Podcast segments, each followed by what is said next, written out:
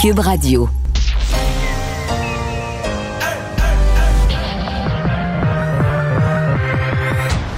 Deux, deux, deux, deux, deux animateurs cohérents, deux visions différentes. Une seule émission, pas comme les autres. Mario Dumont et Vincent Dessureau. Cube, Cube Radio. Bonjour tout le monde, bienvenue. 15h29, euh, on est euh, le 5 janvier. Début d'année assez... euh, bon, c'est pas tellement des bonnes nouvelles, mais il y a beaucoup de nouvelles. Euh, on va essayer de vous euh, résumer ce qui s'est passé aujourd'hui, mais aussi évidemment de voir venir un peu euh, ce qui s'en vient demain, parce que c'est pas mal là-dessus que les esprits sont euh, axés, les annonces à venir du gouvernement demain. Euh, il est de retour, le lundi, il est pas avec nous, il est de retour aujourd'hui. Vincent, salut! Salut Mario. Passez des belles fêtes? Ben oui, absolument. Tranquille. Tranquille. Euh, Toi qui as très peu de journées de vacances dans une année. Mais c'est ça, moi, je sais que c'est pour ceux qui ont, qui ont perdu leur travail, tout ça, de rester à la maison, ça peut être. euh, on peut on est commencé à être tanné, là. Mais moi, de rester à la maison, regarder des films, cuisiner. Parce que t'avais pas de salut bonjour, pas de pas radio, rien, deux là. semaines. Deux semaines. Et euh, écoute, le nombre de vieux films. Et là, je parlais tantôt avec Da- Danny Saint-Pierre, le chef. Déjà, j'ai écouté des classiques. Puis il disait, Ah, c'est quoi Citizen Kane?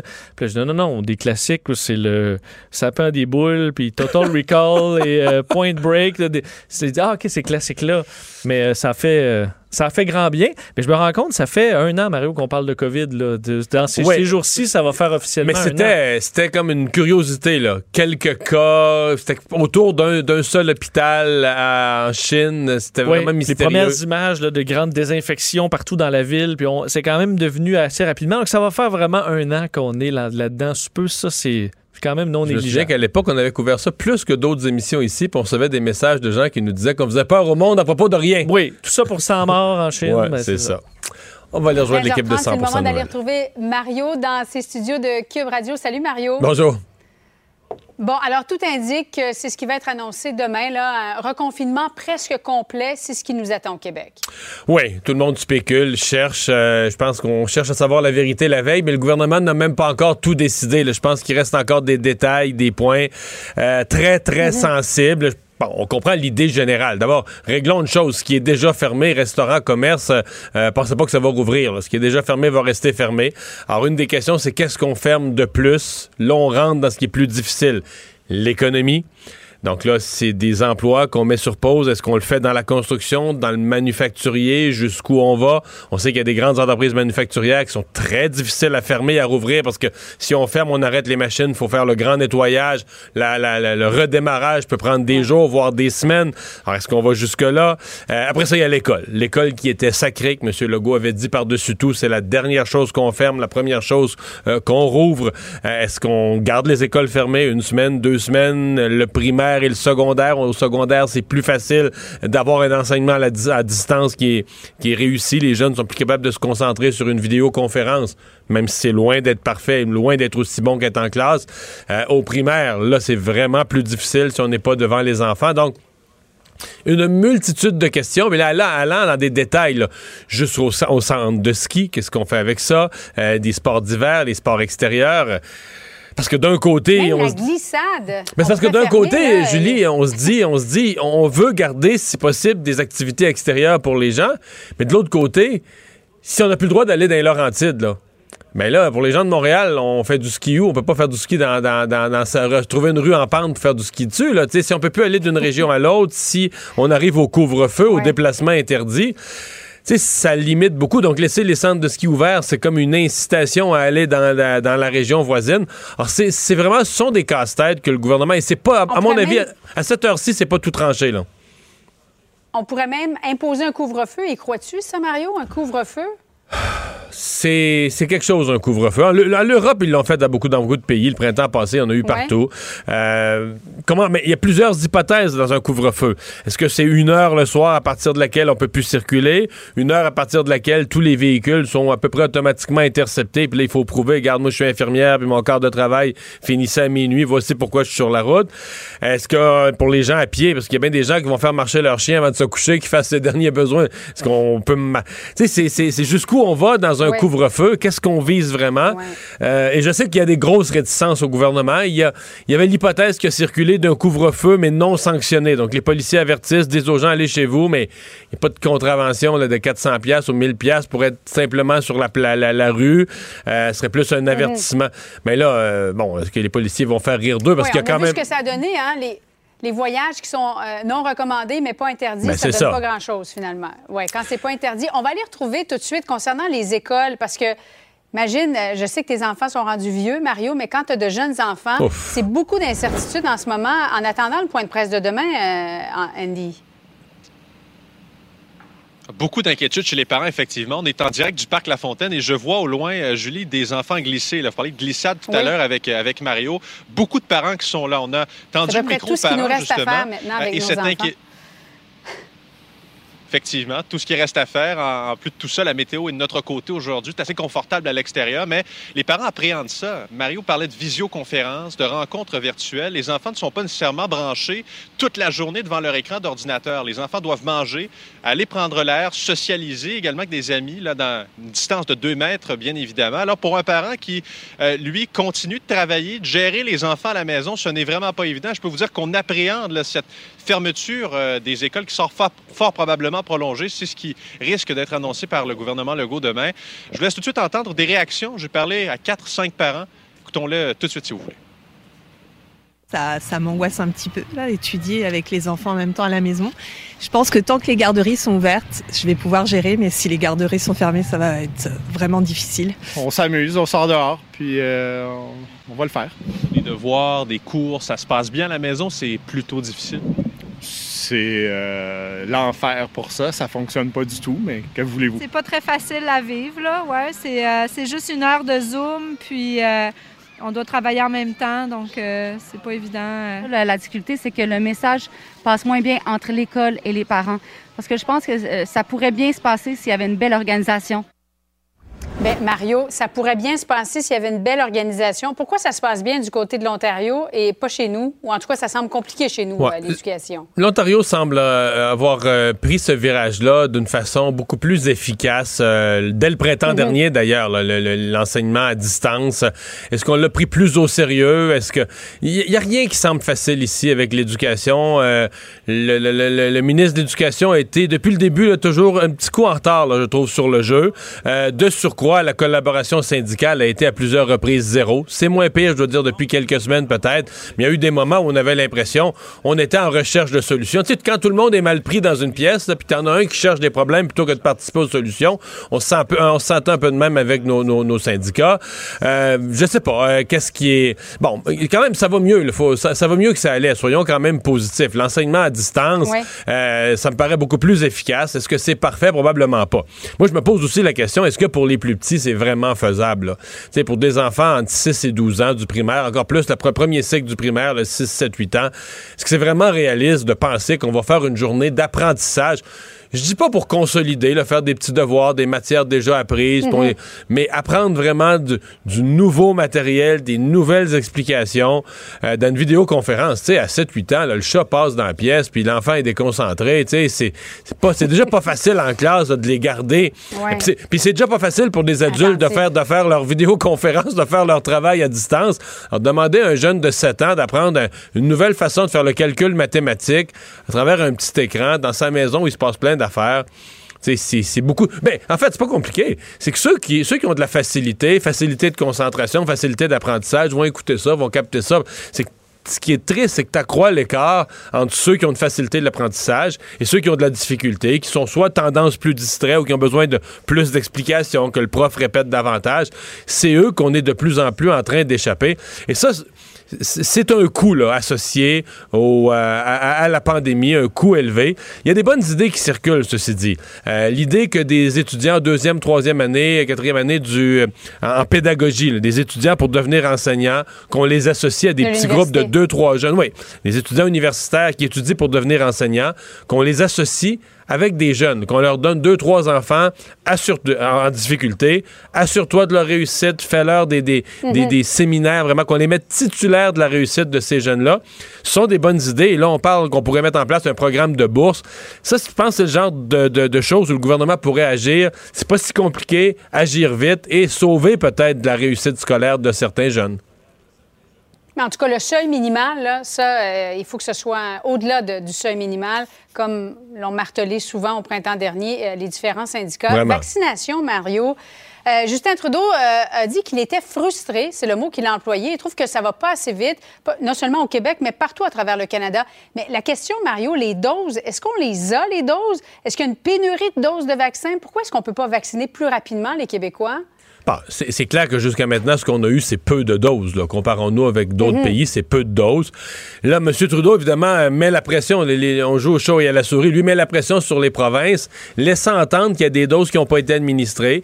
Il semble que ce soit vrai. Euh, ce qui est très difficile pour nous, de l'extérieur, d'avoir comme lecture, c'est les doses non administrées, est-ce que ce sont des doses mises en réserve? Parce que jusqu'à tout récemment, le Pfizer, jusqu'à il y a quelques jours, Pfizer demandait si on vous donne le premier vaccin. Bon, vous êtes vacciné une fois, il y a un rappel à donner, un deuxième vaccin à donner trois semaines plus tard il fallait déjà le mettre comme en réserve. En dire, regarde, pour, que, pour être certain que même s'il y avait un retard d'approvisionnement ou un problème de transport dans trois semaines, il faut être certain que la deuxième dose est disponible. Il faut la mettre en réserve. Il faut la mettre au congélateur et la garder. Euh, ça, on n'exige plus ça. Maintenant, on se dit, on se fie aux chaînes d'approvisionnement. Les vaccins vont continuer à rentrer. Donc, la deuxième dose, elle arrivera dans une, euh, dans une, euh, une, prochaine livraison. Mais est-ce que ces deuxièmes doses, est-ce que ces doses non données sont des deuxièmes doses mises en réserve avec l'ancien protocole ou est-ce que vraiment on a été trop lent à les distribuer. Parce qu'à Québec, on nous dit le contraire. On nous dit qu'on serait capable de, d'en donner 2, 5, 10 fois plus là, chaque jour. Donc, c'est difficile de se faire une, une, idée. Mais bon, là, en même temps, ça a été le temps des fêtes. Il y a eu les vacances, il y a eu le jour de l'an. Là, on arrive dans une espèce de premier vraie semaine, de, du lundi au vendredi, des jours ouvrables. Alors, on va avoir le test cette semaine. Est-ce qu'on est capable de, d'administrer tous ces vaccins? Et est-ce qu'on sera capable? Parce que M. Trudeau, aujourd'hui, nous dit, à partir de la fin janvier, du mois de février, on va avoir des vaccins en quantité supplémentaire. Alors là, il faudra que la machine soit bien, bien rodée pour, euh, pour les administrer. Oui, parce que si on veut atteindre l'objectif de Québec de vacciner 650 000 Québécois d'ici le 1er avril, il faudra en vacciner, je, faisais le calcul rapide, là, Mario, il reste 86 jours, 7 000, plus de 7 000 Québécois qui devraient être vaccinés chaque jour. Et là, on n'est pas là du tout, du tout, du tout. Non, on n'est pas là du tout. Il faudra Et là-dessus, si on veut faire ça, il faudra qu'il arrive plus de doses aussi, nettement plus de doses. Ceci dit, mhm. cet objectif-là, mettons qu'on le fait, on atteint l'objectif de 600 650 000 Québécois vaccinés au 31 mars. Comprenons qu'au 31 mars, on sera en retard là, en termes de proportion de notre population. On n'aura pas 10 de la population de vaccinée. On sera très, très, très, très, très, très, très en retard sur les États-Unis, très en retard sur l'Allemagne, le Royaume-Uni. On ne sera pas du tout, du tout à la page. Là. On va être au niveau de certains pays pauvres. C'est là qu'on. Ça, c'est si on atteint notre objectif, c'est là que ça va nous amener. Et c'était la première fois qu'on entendait aussi M. Trudeau sur euh, la prestation canadienne de maladie, là, 1000 dollars. Euh, il l'a dit plusieurs reprises, c'est pas pour les voyageurs. Mais on ne sait toujours pas, Mario, on s'en parlait hier, si ceux qui ont, eu, qui ont eu recours à cette prestation, qui sont revenus de voyage, devront-ils la rembourser? On ne sait pas. C'est deux questions intéressantes. Le comment, d'abord, est-ce qu'on le fait par règlement, par loi? Est-ce qu'il faut changer la loi, rappeler le Parlement? Ça, c'était, ça semblait pas encore réglé. En fait, il y avait déjà des ministres de M. Trudeau qui avaient dit on veut pas donner le 1000 dollars aux voyageurs. Il l'a répété ce matin, mais il n'était pas, lui, plus avancé sur la façon de le faire. Sur le caractère rétroactif, Autant je trouve ça choquant que des voyageurs aient, eu recours à la mesure, autant euh, je m'excuse, mais c'est pas évident de faire ça de façon rétroactive. Si un gouvernement est incompétent et distribue de l'argent en fonction de critères établis, mais distribue l'argent, euh, les critères étaient là, les gens c'était écrit qu'ils y avaient droit, ils en ont bénéficié. Est-ce que tu peux vraiment aller les faire rembourser? Euh, J'ai hâte de voir ça. J'ai entendu le chef du bloc dire la même chose, mais j'ai hâte de voir comment on va retirer, à moins qu'on trouve une clause qui, pourrait être interprété comme quoi il n'y avait pas droit. Mais jusqu'à maintenant, les gens qui ont regardé cette affaire-là disent non, non, la loi était ainsi écrite que t'as une quarantaine, on avait, la loi était trop généreuse, donnait trop d'argent, donc les gens ont légitimement, sans voler rien, profité d'un programme gouvernemental dont le texte était ceci. Alors, est-ce qu'on va pouvoir les faire rembourser? J'ai euh, bien hâte de voir ça. Il y avait une brèche et on ne l'a pas vu autant chez le gouvernement bah, que chez les autres partis d'opposition il y avait, qui avaient pour. Il y avait une brèche, il y avait une tendance générale à faire des programmes très, très, très ouverts et très généreux. C'était le cas de la PCU et c'était le cas de mhm. cette prestation aussi. Voilà. Merci beaucoup, Mario. Bon après-midi à toi. Au revoir. Alors Vincent, dans les nouvelles, euh, ben d'abord euh, le bilan au Québec euh, assez stable, appelons ça stable élevé. Oui, effectivement, parce que les chiffres, c'est une montée qui, qui se confirme jour après jour et qui est encore assez bon importante aujourd'hui. Le 2508 cas. Ça semble être à peu près le nouveau plateau depuis une semaine. Hein. Oui, 62 décès. Alors ça, c'est élevé. Beaucoup, beaucoup, 23 hospitalisations de plus. Donc on est, là, on commence à regarder souvent le total parce qu'on voit cette pression qui augmente sur le système de santé, 1317 personnes euh, hospitalisées, 6 personnes de plus aux soins intensifs. Alors, on approche les 200. Et par région, souvent, regarder quelques régions là où ça monte, mais c'est quand même beaucoup de régions là où ça va là, j'entends des hôpitaux de région où on ouvre une deuxième zone COVID. Donc, des hôpitaux de région qui n'avaient pas de zone COVID il y a un mois qui les transféraient dans un plus gros hôpital. Là, on les a obligés à dire non, non, il faut que vous ayez votre propre zone COVID. Et là, ils ouvrent une deuxième zone COVID. Alors, ça veut dire que là, on est en délestage de toutes les autres sortes de chirurgies. Parce que, bon, Saguenay, Saguenay-Lac-Saint-Jean, 61, Capitale-Nationale, plus de 200, Estrie, 132, Montréal, presque 800, euh, Chaudière-Appalaches, 178, Laval, 230, Lanaudière, 174, la Montérégie, 440 aujourd'hui.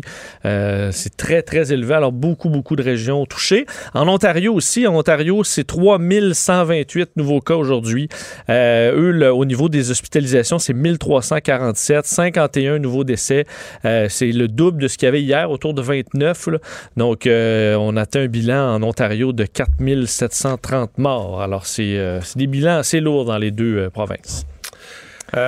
situation critique aussi en Californie. Ah ben, juste, sur le Québec, quand même, en faisant le lien avec le sondage léger, parce que dans l'augmentation du nombre de cas, c'est quand même une question qui traînait. C'est pas qu'on veut blâmer des gens, mais on, dit c'est sûr qu'il y a des gens, il y a eu. Puis d'ailleurs, j'ai vu des médecins d'urgence et des médecins de soins intensifs dire ben les gens qu'on reçoit présentement, ils nous l'avouent pour une bonne partie qu'ils ont attrapé la maladie dans un rassemblement de Noël.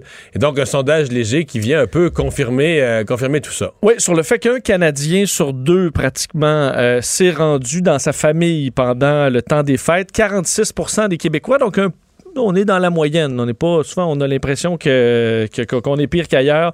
Euh, c'est pas le cas pour ce qui est du Canada, euh, mais enfin pour ce qui est du Québec à travers le Canada. Mais donc ce que ça montre, c'est que beaucoup de Québécois se sont euh, sont allés visiter leur famille. 34% au moins une fois, donc une fois et plus. 12 bon occasionnellement et 2% plus de trois fois. en gros, moi, le, 2% c'est ceux qui, sont, qui ont fait comme si de rien n'était. C'est très. C'est, quand on dit il y a des gens qui s'occupent de rien, qui font comme si de rien n'était, c'est très, très peu de gens. C'est 2% Mais c'est l'entre-deux. Là, c'est comme presque la moitié des gens ont fait quelques rassemblements, un ou quelques rassemblements. Probablement qui plus petit que d'habitude, plus petit qu'un temps des fêtes habituel. C'est sûr que là-dedans, est-ce qu'il y a des, des, On pouvait aller voir une personne seule, par exemple. Donc, il y a des gens là-dedans qui ont respecté les règles, mais qui, sont inclus là-dedans? Euh, peut-être. Dans les chiffres intéressants du sondage léger aussi, le taux de satisfaction envers le gouvernement, euh, qui au niveau du gouvernement fédéral est à son plus bas depuis le début de la pandémie. On avait atteint à peu près au-dessus de 80% dans ce qu'on avait annoncé, la PCU, les grands programmes. Ça allait bien. On est à 62 euh, présentement. Quand même une baisse d'à peu près 20% depuis ce pic-là de satisfaction. Et c'est au Québec qu'on est le moins satisfait envers les programmes de M. Trudeau à 56% Et euh, dernier point intéressant de ce sondage-là, c'est les vaccins. 71% euh, des Canadiens ont l'intention de se faire vacciner. C'est en hausse. Donc, ça montre que la confiance euh, des Canadiens envers le vaccin est en tendance haussière. Au Québec, c'est 70% Alors, on est dans la moyenne. 42% seraient prêts à le faire dès que possible. D'autres qui préfèrent attendre un peu. Mais est-ce que ça, vraiment, c'est peut-être une erreur de, communication. Il y, a encore des gens qui disent que les, premiers vaccinés sont les cobayes, tu sais. Il y a eu trois phases. Là, oui, parce qu'il y a eu trois phases d'études. Bon, la deuxième phase, c'est. La première phase, c'est peu de gens. Là, c'est, puis je pense qu'il y en a un petit peu sur des animaux. La deuxième phase, c'est un peu de monde. Mais la troisième phase, là, la phase 3 d'études d'un vaccin, ce sont des dizaines de milliers de personnes. C'est pas. Euh, qui l'ont depuis des mois, là. Oui, oui, oui. Oui.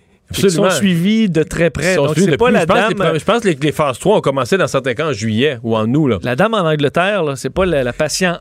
c'est la première patiente qui n'a pas qui, qui, qui, est vaccinée sans avoir signé un protocole. Je, je, participe à un programme de recherche. Exactement. Alors, il euh, y en a plein qui sont à des mois d'avant. Il n'y a pas. Euh, c'est des, des, protocoles Parce que quand ils ont commencé à la fin, il y avait 45 mettons, le, premier vaccin, celui de Pfizer, avait déjà 45 000, puis la phase 3 se continuait. Il y avait déjà 45 000 personnes vaccinées. Donc, quand on dit cobaye d'être le premier, c'est pas le c'est parce qu'on fait du symbolique dans les médias. C'est la première personne qui n'est pas dans un protocole de recherche, qui est, qui est vaccinée. Mais c'est pas, pas le premier vaccin qui est administré. Effectivement. Mais il y a encore un pourcentage de la population qui veut attendre voir. Il y a des mystères parce que quelqu'un me racontait de l'interne que dans une. Je n'aimerais pas un hôpital, un grand, grand hôpital de la région de Montréal, que dans le monde des, infirmiers, infirmières, préposés, etc., il y avait un groupe qui qui voulait pas se faire vacciner parce qu'un qui est un petit peu leader d'opinion, un petit peu grand gueule, avait lu qu'il y avait une maladie un sida, pas le nommer, qui avait été inséré dans le vaccin. OK. Le sida inclus dans le vaccin. il vient avec le vaccin. avait vu ça sur les internets? Hmm, bon. Puis là, mais, il y avait comme tout un département, tout un groupe là où la majorité voulait plus se faire vacciner. Mais tu te dis, mais comment tu peux, d'abord, comment tu peux croire une telle bêtise quand tu le lis sur Internet? Comment, quand tu le répètes à d'autres, ils peuvent pas te faire taire, dire, voyons, arrête de dire une connerie de même. Puis, parce que là, t'es c'est pas des gens qui sont ignorants en matière de santé. Tu eux, leur travail, là, à longueur de journée, il y a une ministre des médicaments. Euh, mettons, t'as la, poche de sérum que tu mettais à madame. pourquoi il pourquoi il n'y a pas le sida Pourquoi il n'y a pas le tétanos dedans? Par les pharmaceutiques ou... Euh, tu sais, à journée longue, tu, mets à des gens euh, des, produits dans leurs veines. Pourquoi... Pourquoi dans le soluté que t'as mis un monsieur hier soir, là, t'es sûr qu'il n'y avait pas la, chlamydia? Non, mais. non, mais. T'as tout à fait raison. Mais je suis encore quand même toujours surpris de voir un, un bon pourcentage de, gens qui font Ah ben moi je vais attendre, va attendre longtemps. Ou... Mais c'est parce que le bilan aujourd'hui, là, je veux dire, on a 60 morts. Comme, mon bilan des vaccins, là, il est à zéro. Là. Il n'y a pas de mort du vaccin. Décès du vaccin, là. Il y a quelques chocs anaphylactiques, mais il y a des épipènes sur place. Il y a un en Alaska qui a fait grand bruit. Euh, je veux dire, son c'est des anecdotes. À, date, dans toute l'Amérique du Nord, tu as eu un en Alaska. Ben, c'est ça. On va avoir peut-être 3000 morts aux États-Unis aujourd'hui, là. Puis on fait plus de cas. On est rendu qu'on fait plus de cas d'un choc anaphylactique en, un, mois en Alaska. Que le 11 septembre, plus que de morts que le 11 septembre. Tous les jours. Pour le virus qui circule. Donc, euh, les chances de mourir, c'est quelqu'un qui est bon en mathématiques, là, vous faites le calcul, à mon avis, euh, les, personnes vaccinées sont avantagées.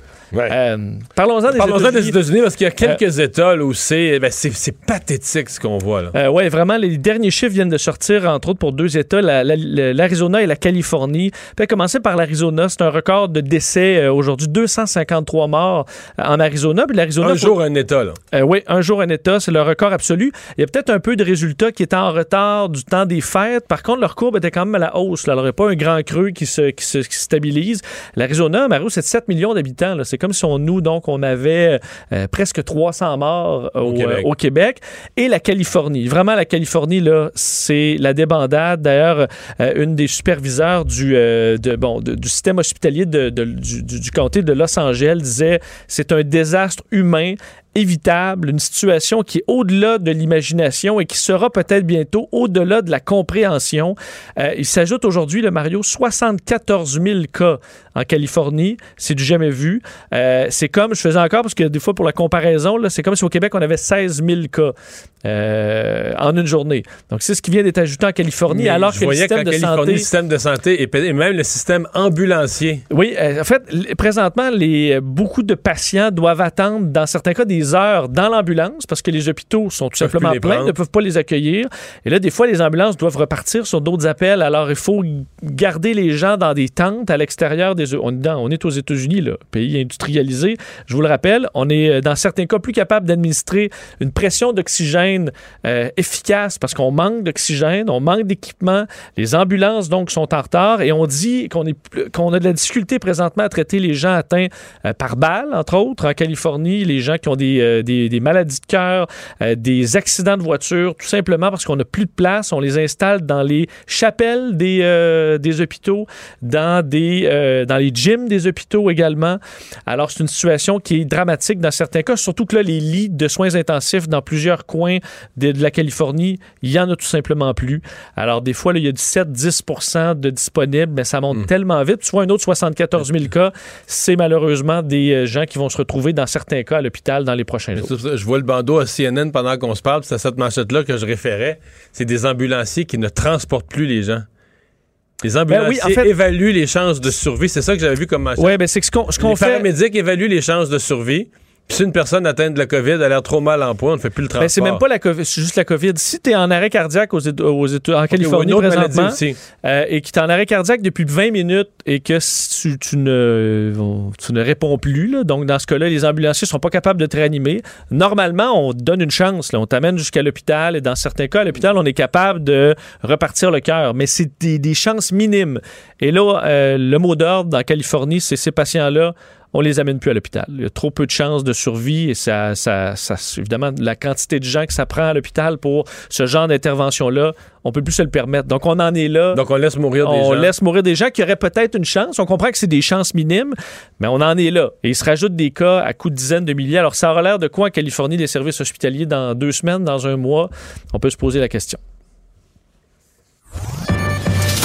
Le remède à la désinformation. Le remède à la désinformation. Mario Dumont et Vincent Dessureau. Cube Radio. C'est Anne Lovely-Étienne qui est là pour faire la culture, pour parler de culture aujourd'hui. Bonjour. Bonjour Mario. Alors, euh, confirmation d'une deuxième saison pour une série qui a eu quand même un certain succès, hein? Oui, et on parle de la série Les Mecs. Pour ceux qui, et celles qui n'auraient pas encore visionné cette série-là, je vous lance déjà à prime abord un, un extrait de la bonne annonce de la première saison. Geneviève? Uh, hi, I'm Wendy. J'ai couché avec quelqu'un de plus jeune, de plus beau et surtout de beaucoup plus riche que toi. Hmm? Quand une fille te parle, tu te fermes la gueule puis t'écoutes. Un homme avec une femme plus jeune, c'est un cliché. Une femme avec un homme plus jeune, c'est une victoire. Tu vas me laisser seul ici, là, comme ça. Ton meilleur chum. Je sais que c'est pas facile pour un homme blanc de 52 ans, si genre hétérosexuel, de vivre autant de solitude dans une seule journée, mais qu'est-ce que tu veux? Des fois, la vie, mon gars, c'est impitoyable. Ouais. Les mecs, c'est en fait une série comique, là, faut vraiment dire, vous allez rire de bon cœur, qui met en vedette Christian Bégin, Normand Dano, Alexis Martin et Yannick Trudel, qui sont des quinquagénaires, donc des hommes dans la cinquantaine qui vivent des situations rencontreuses. En fait, ils sont en pleine crise existentielle. Et j'ai eu la chance, bien sûr, de m'entraîner plus tôt avec Yannick Trudel qui compte le rôle d'Étienne cet après-midi. Et voici sa réaction lorsqu'il a su que la série allait être renouvelée pour une deuxième saison beaucoup de plaisir à jouer le personnage puis à connecter avec les boys et c'est un show qui a fait beaucoup de bien au monde. J'ai tellement eu de commentaires que les ça a fait rire, que le monde avait besoin de ça puis ça fait que là de pouvoir euh, revenir avec euh, ces amis là puis de pouvoir faire rire les gens encore. Bon, ça leur fait du bien ça leur fait bien et je pense qu'en pleine crise euh, d'une pandémie comme on vit en ce moment, on a plus que besoin de rire et d'écouter ce genre de d'émission. Sujet moins drôle, Anne Lovely, un designer célèbre qui demande des accusations d'agression sexuelle. Ah, ça, là, c'est quelque chose. Alexander Wine, je ne sais pas si vous savez qui il est, mais c'est, il est extrêmement célèbre. C'est un designer américain euh, qui a d'ailleurs été connu parce qu'il était le directeur créatif euh, de la marque haut de gamme Balenciaga. Et euh, la semaine dernière, il a été accusé d'agression sexuelle par plusieurs mannequins. il a bien sûr démenti toutes les allégations, mais c'est le journal Women's Wear Daily qui a commencé avec avec un peu là, euh, cette accusation de la prise de parole du modèle Owen Mooney sur TikTok, euh, qui aurait dit le 11 décembre dernier avoir rencontré le designer, le créateur à New York en 2017 et avoir subi des attouchements de sa part. Et là, sur les réseaux sociaux, il se défend bec et ongle sur son compte Instagram, prononçant ces derniers mots, euh, ces mots, pardon. Ces derniers jours, j'ai été ciblé par des accusations fondement grotesques et fausses. Voir ces mentions sur moi se perpétuer comme des vérités vérité a été exaspérant. Donc là, là pour le, le créateur américain, c'est formel. Il n'a jamais eu de comportement déplacé envers. Mais, mais il y a plusieurs personnes différentes qui l'accusent, non? Ben c'est ça, c'est beaucoup de mannequins euh, hommes, d'ailleurs, faut le préciser, et des, des mannequins euh, transgenres. Donc là, il y a vraiment une foulée de témoignages qui sont suivis sur les réseaux sociaux. Je ne sais pas comment il va s'en, il va s'en tirer, mais euh, il a déjà assigné une avocate à cette cause parce qu'il il, est conforme. il dit non, je n'ai jamais eu de, comportement déplacé. Bon. Euh, parlant d'Instagram, sur la page de, dénonciation, cancel influenceur, il y a des gens qui, euh, euh, en donnent toute une go aux influenceurs qui sont dans le sud, qui sont en vacances. Et là, là, là, là, cette page-là, j'ai assis depuis ce matin. En fait, j'ai été au courant qu'elle existe depuis quatre jours, cette page. Euh, oui, parce que moi, mes enfants l'avaient vue hier. J'avais une de mes filles qui trouvait que c'était d'une violence absurde, ça n'avait pas de bon sens. Ah! Même si elle était d'accord que c'était pas correct de voyager, elle trouvait que c'était d'une méchanceté absurde. Absurde parce que vraiment, le, le ou la gestionnaire, parce qu'on ne sait pas si c'est un homme ou une femme, euh, publie des stories, OK? elle, va aller reprendre les stories de ces influenceurs-là qui se vendent d'être dans le sud, de mener une très belle vie et aussi de faire la fête. Par exemple, il y a Maggie from the Block, c'est son nom sur Instagram, qui, euh, qui possède 50 000 abonnés, elle se vantait et remerciait Legault d'être sur une plage à Cuba et de pouvoir récupérer ses 1000 D'ailleurs, c'est pas Legault qu'elle aurait dû remercier, mais bien Trudeau. Ouais, puis elle ne euh, remerciera plus aujourd'hui parce que là, ce midi, elle a clarifié qu'elle ne l'aura pas. Exactement. Puis il y a aussi beaucoup de candidats, d'ex-candidats de la télé-réalité occupés à son double, comme Paulina Grace, du Scott Denomé, juste pour, juste pour vous les nommer, là, qui ont été aussi l'objet vraiment de critiques de cette page. Et quand j'ai vu cette vidéo de Noémie Petit, qui, elle, a 166 000 abonnés, elle faisait la fête à Miami avec ses amis. Et euh, la, la, le, le ou la gestionnaire cancel influenceur a publié cette vidéo. On en écoute un extrait.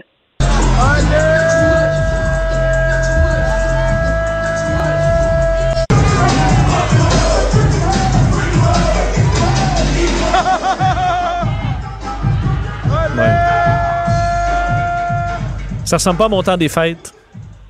non, le, mien non plus. Ça ressemble pas du tout à mon temps. Mais c'est pour vous montrer à quel point, bon, elle suit attentivement tout ce qui se passe euh, du côté des influenceurs et surtout ceux qui font la fête. Ouais. En Floride, il y a quoi, là? 10 000, 10 000, 12 000, 15 000 nouveaux cas de COVID par jour. C'est une belle place pour faire la fête avec plein de monde c'est l'enfer. Ben, en fait, euh, j'invite les gens euh, qui sont un petit peu plus curieux d'aller visiter la page. On les voit vraiment dans un dans une boîte de nuit, hein, en train de, de, de danser, de s'émoustiller, de et de boire euh, comme si la COVID n'existait pas. Voilà. Et se prétendent influenceurs. Hey, merci beaucoup.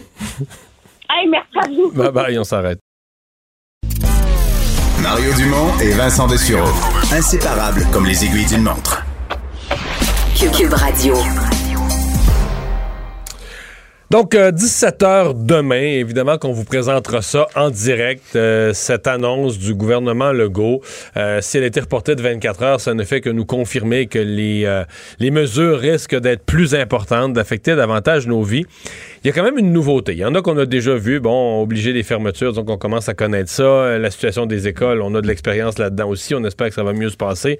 Ce qui semble complètement nouveau, c'est la notion de couvre-feu. On a vu ça quand même en Europe, il y en a eu à plusieurs endroits. Oui, on passe à la France, euh, qui l'ont fait même de deux fois, euh, l'Espagne, en Italie, euh, je me trompe pas, dans plusieurs secteurs aussi. Mais ici, on n'a pas vécu comme tel de couvre-feu. Non, et j'écoutais des Vox Pop aujourd'hui de nos collègues de TVA là, qui parlaient aux gens, que, quoi ils s'attendaient pour demain. Ce qui passait le plus difficilement, c'est l'idée d'un couvre-feu. C'est peut-être parce qu'on l'a pas vécu encore, mais vraiment, ça, ça semblait poser problème. On se comprend que c'est une c'est un défi supplémentaire en termes de perte de liberté. Là. C'est un défi supplémentaire. Daniel Cléroux est policier à la retraite, analyste en intervention policière. Euh, bonjour, M. Cléroux. Bonjour, M. Dumont. Comment vous comprenez ça, vous, un, couvre-feu? Euh, dire qu'à partir d'une certaine heure, on n'a plus le droit d'être sur la rue sans justification? Tout à fait. Écoutez, euh, on n'a pas vécu ça souvent. je vous dirais même que de connaissance, il faut se rapporter quasiment dans les années 70. La crise d'octobre, moi, c'est l'exemple qu'on m'a donné. Il faut remonter à la crise d'octobre. Effectivement, mais à cette époque-là, c'était l'armée qui gérait ça. Euh, par contre, moi, je vais me mettre en contexte parce que au moment où j'ai travaillé, il y a quand même plusieurs années, j'étais responsable de mesures d'urgence. On établit des plans lorsqu'il arrive des, pour prévoir des situations comme celle-là.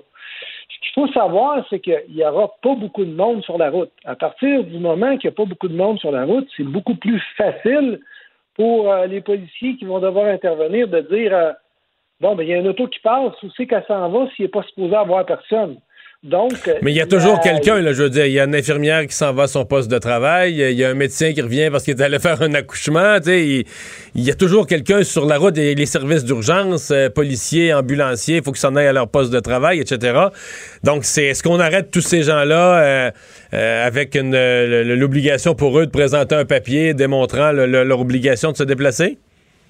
Non, je pense pas qu'on va faire ça de cette façon-là. Si je me fie au plan qu'on a déjà fait par le passé. Ce qu'on, je pense qu'il pourrait arriver, c'est qu'il pourrait avoir des, des, barrages aléatoires. Ou ce que, plutôt que faire un barrage pour l'alcool, ben, sans prévenir, il va y avoir un barrage. Tous les gens qui vont passer par là vont devoir dire vers où qu'ils s'en vont. Vous savez, c'est un travail de dissuasion que les policiers vont devoir faire. Euh, pour que les gens comprennent, il faut qu'il y ait euh, quelque chose en bout de ligne où ils savent que s'ils se font prendre, ça va coûter ça va coûter de l'argent. D'ailleurs, c'est un petit peu ça qui s'est passé dans le temps des fêtes. Il y a eu comme un petit peu une menace de dire si on attrape des gens, ça va coûter 1000 dollars plus les frais. On n'a pas vu beaucoup de monde sur la route, mais il y a quand même eu des gens qui ont dérogé parce que la statistique démontre présentement, je pense qu'il y a quand même une, quasiment une personne sur deux qui se sont ouais. à Noël. Donc, euh, dans cette période-là, moi, je pense qu'on va avoir beaucoup moins de gens sur la route il va y avoir une cause à effet qui va être euh, travaillée dans le sens où il pourrait avoir des barrages, il pourrait avoir des interceptions. Et à ce moment-là, ben, je pense que hmm. la médiatisation des choses vont, hmm. faire que les gens peuvent comprendre. Est-ce qu'on pourrait aller jusqu'à intervenir sur les piétons? On pourrait aller jusque-là. J'ai vu qu'en Europe, ça s'est fait. Les gens devaient. Euh, dans les villes. Démontrer ou dans les villes. Je pense que dans une place comme Montréal, là, où il y a beaucoup plus de circulation piétonnière, on passe à, à Ville-Mont-Royal ou dans le centre-ville, il pourrait avoir plus de vérification à ce niveau-là. Mais encore là, il faut que les gens se déplacent pour ceux qui, sont en travail essentiel. Oui, mais euh, euh, il peut aussi avoir tout simplement des gens, il y a des gens qui ont ça comme routine, là, avant de se coucher, on va faire marcher le chien un peu, on prend une petite marche de 10 minutes, un peu d'oxygène avant d'aller au lit. C'est le genre de restriction où là, euh, on pourrait avoir des réactions de citoyens, même des citoyens qui acceptent les autres mesures en comprenant qu'on veut éviter les rassemblements puis on veut éviter la contagion, mais qui pourraient réagir mal, non? Oui, mais c'est sûr que c'est une mesure que si jamais ils décident de, la prendre, qui va être très compliquée à appliquer. Par contre, moi, je pense plus qu'on va que ça va être un, un certain délai. Donc, je dirais, mettons, 20 euh, heures le soir à 5 heures le matin. Déjà qu'il n'y a pas beaucoup de monde sur la rue, il va en avoir encore beaucoup moins. Puis pour deux jours, euh, je vois mal être dans une place comme le Québec être capable de faire euh, des restrictions de ce genre-là, sauf que si jamais ça arrive, non, je sais que ça va être compliqué à appliquer. Mhm. Euh, l'idée, euh, parce qu'elle a circulé elle aussi, on entend toutes sortes de choses, demain tout le monde essaie de se faire son idée sur ce qui va arriver demain. L'idée de, de, mettre un couvre-feu, mais pour être plus doux, ou en tout cas euh, pour être moins contesté, de pas y associer d'amende. C'est-à-dire que les policiers pourraient interpeller une personne puis dire ben écoutez, euh, vous n'avez pas de raison de circuler, vous devez aller chez vous, etc. Mais sans, sans amende, sans pénalité imposée. Vous y croyez ou c'est bidon faire ça? C'est bidon. J'y crois pas du tout. Si on fait juste se fier au code de la sécurité routière, lorsque les gens savent ou pensent qu'il n'y aura pas de contravention. Souvenez-vous des fameuses grèves de zèle des policiers il y a quelques années où ce que les policiers, surtout du Québec, ne donnaient pas de constat, comment ça roulait sur les autoroutes. Parce ah que les gens savaient qu'il n'y en aurait pas de constat d'infraction. Fait que, et je te donne une petite tape ses doigts, va pas à la maison, ben oui, on fait du pas puis on vire de bord. Non, j'y crois pas, moi, à, Pour un policier d'expérience, vous êtes devenu vous êtes devenu un peu cynique avec l'idée d'être gentil avec les citoyens puis de, présumer de la bonne foi, là. Ben, on l'a présumé dans le temps des fêtes avec Jésus qu'il y aurait une bonne foi de la part des gens en espérant qu'il y ait une baisse des cas. Et ça ne fait qu'augmenter depuis ce temps-là, puis on n'a même pas encore les statistiques du jour de l'an. Fait que donc, je peux euh, comprendre ou du moins prévoir que s'il n'y a pas quelque chose en bout de ligne qui va coûter des sous, les gens ne comprendront pas, puis ils ne l'appliqueront pas. En tout cas, mm-hmm. certaines parties des gens ne le feront pas. OK. Euh, les policiers, comment je dirais, les policiers haïssent tout ça, ce genre de, mesures-là. Le policier est formé, va à l'école à Nicolet, apprend, bon, faire des arrestations lorsqu'il y a des criminels, appliquer le code de la route, bon, remettre des contraventions, des fois les citoyens chialent un peu. Mais toute cette nouvelle famille de règles-là, sanitaires, même en comprenant le besoin dû à la pandémie, mais euh, probablement que c'est des règles qui génèrent plus de chiolage. J'imagine pas, quand les policiers débarquaient dans des rassemblements, cette plus personne qui est en train de prendre une bière d'un appartement n'avait pas le droit d'être là. Mhm. On leur collait une contravention de 1400 pièces. J'imagine les commentaires, les insultes, tout ce qui devait se dire envers le policier. Est-ce que les policiers détestent la, mise en application de ce genre de règles?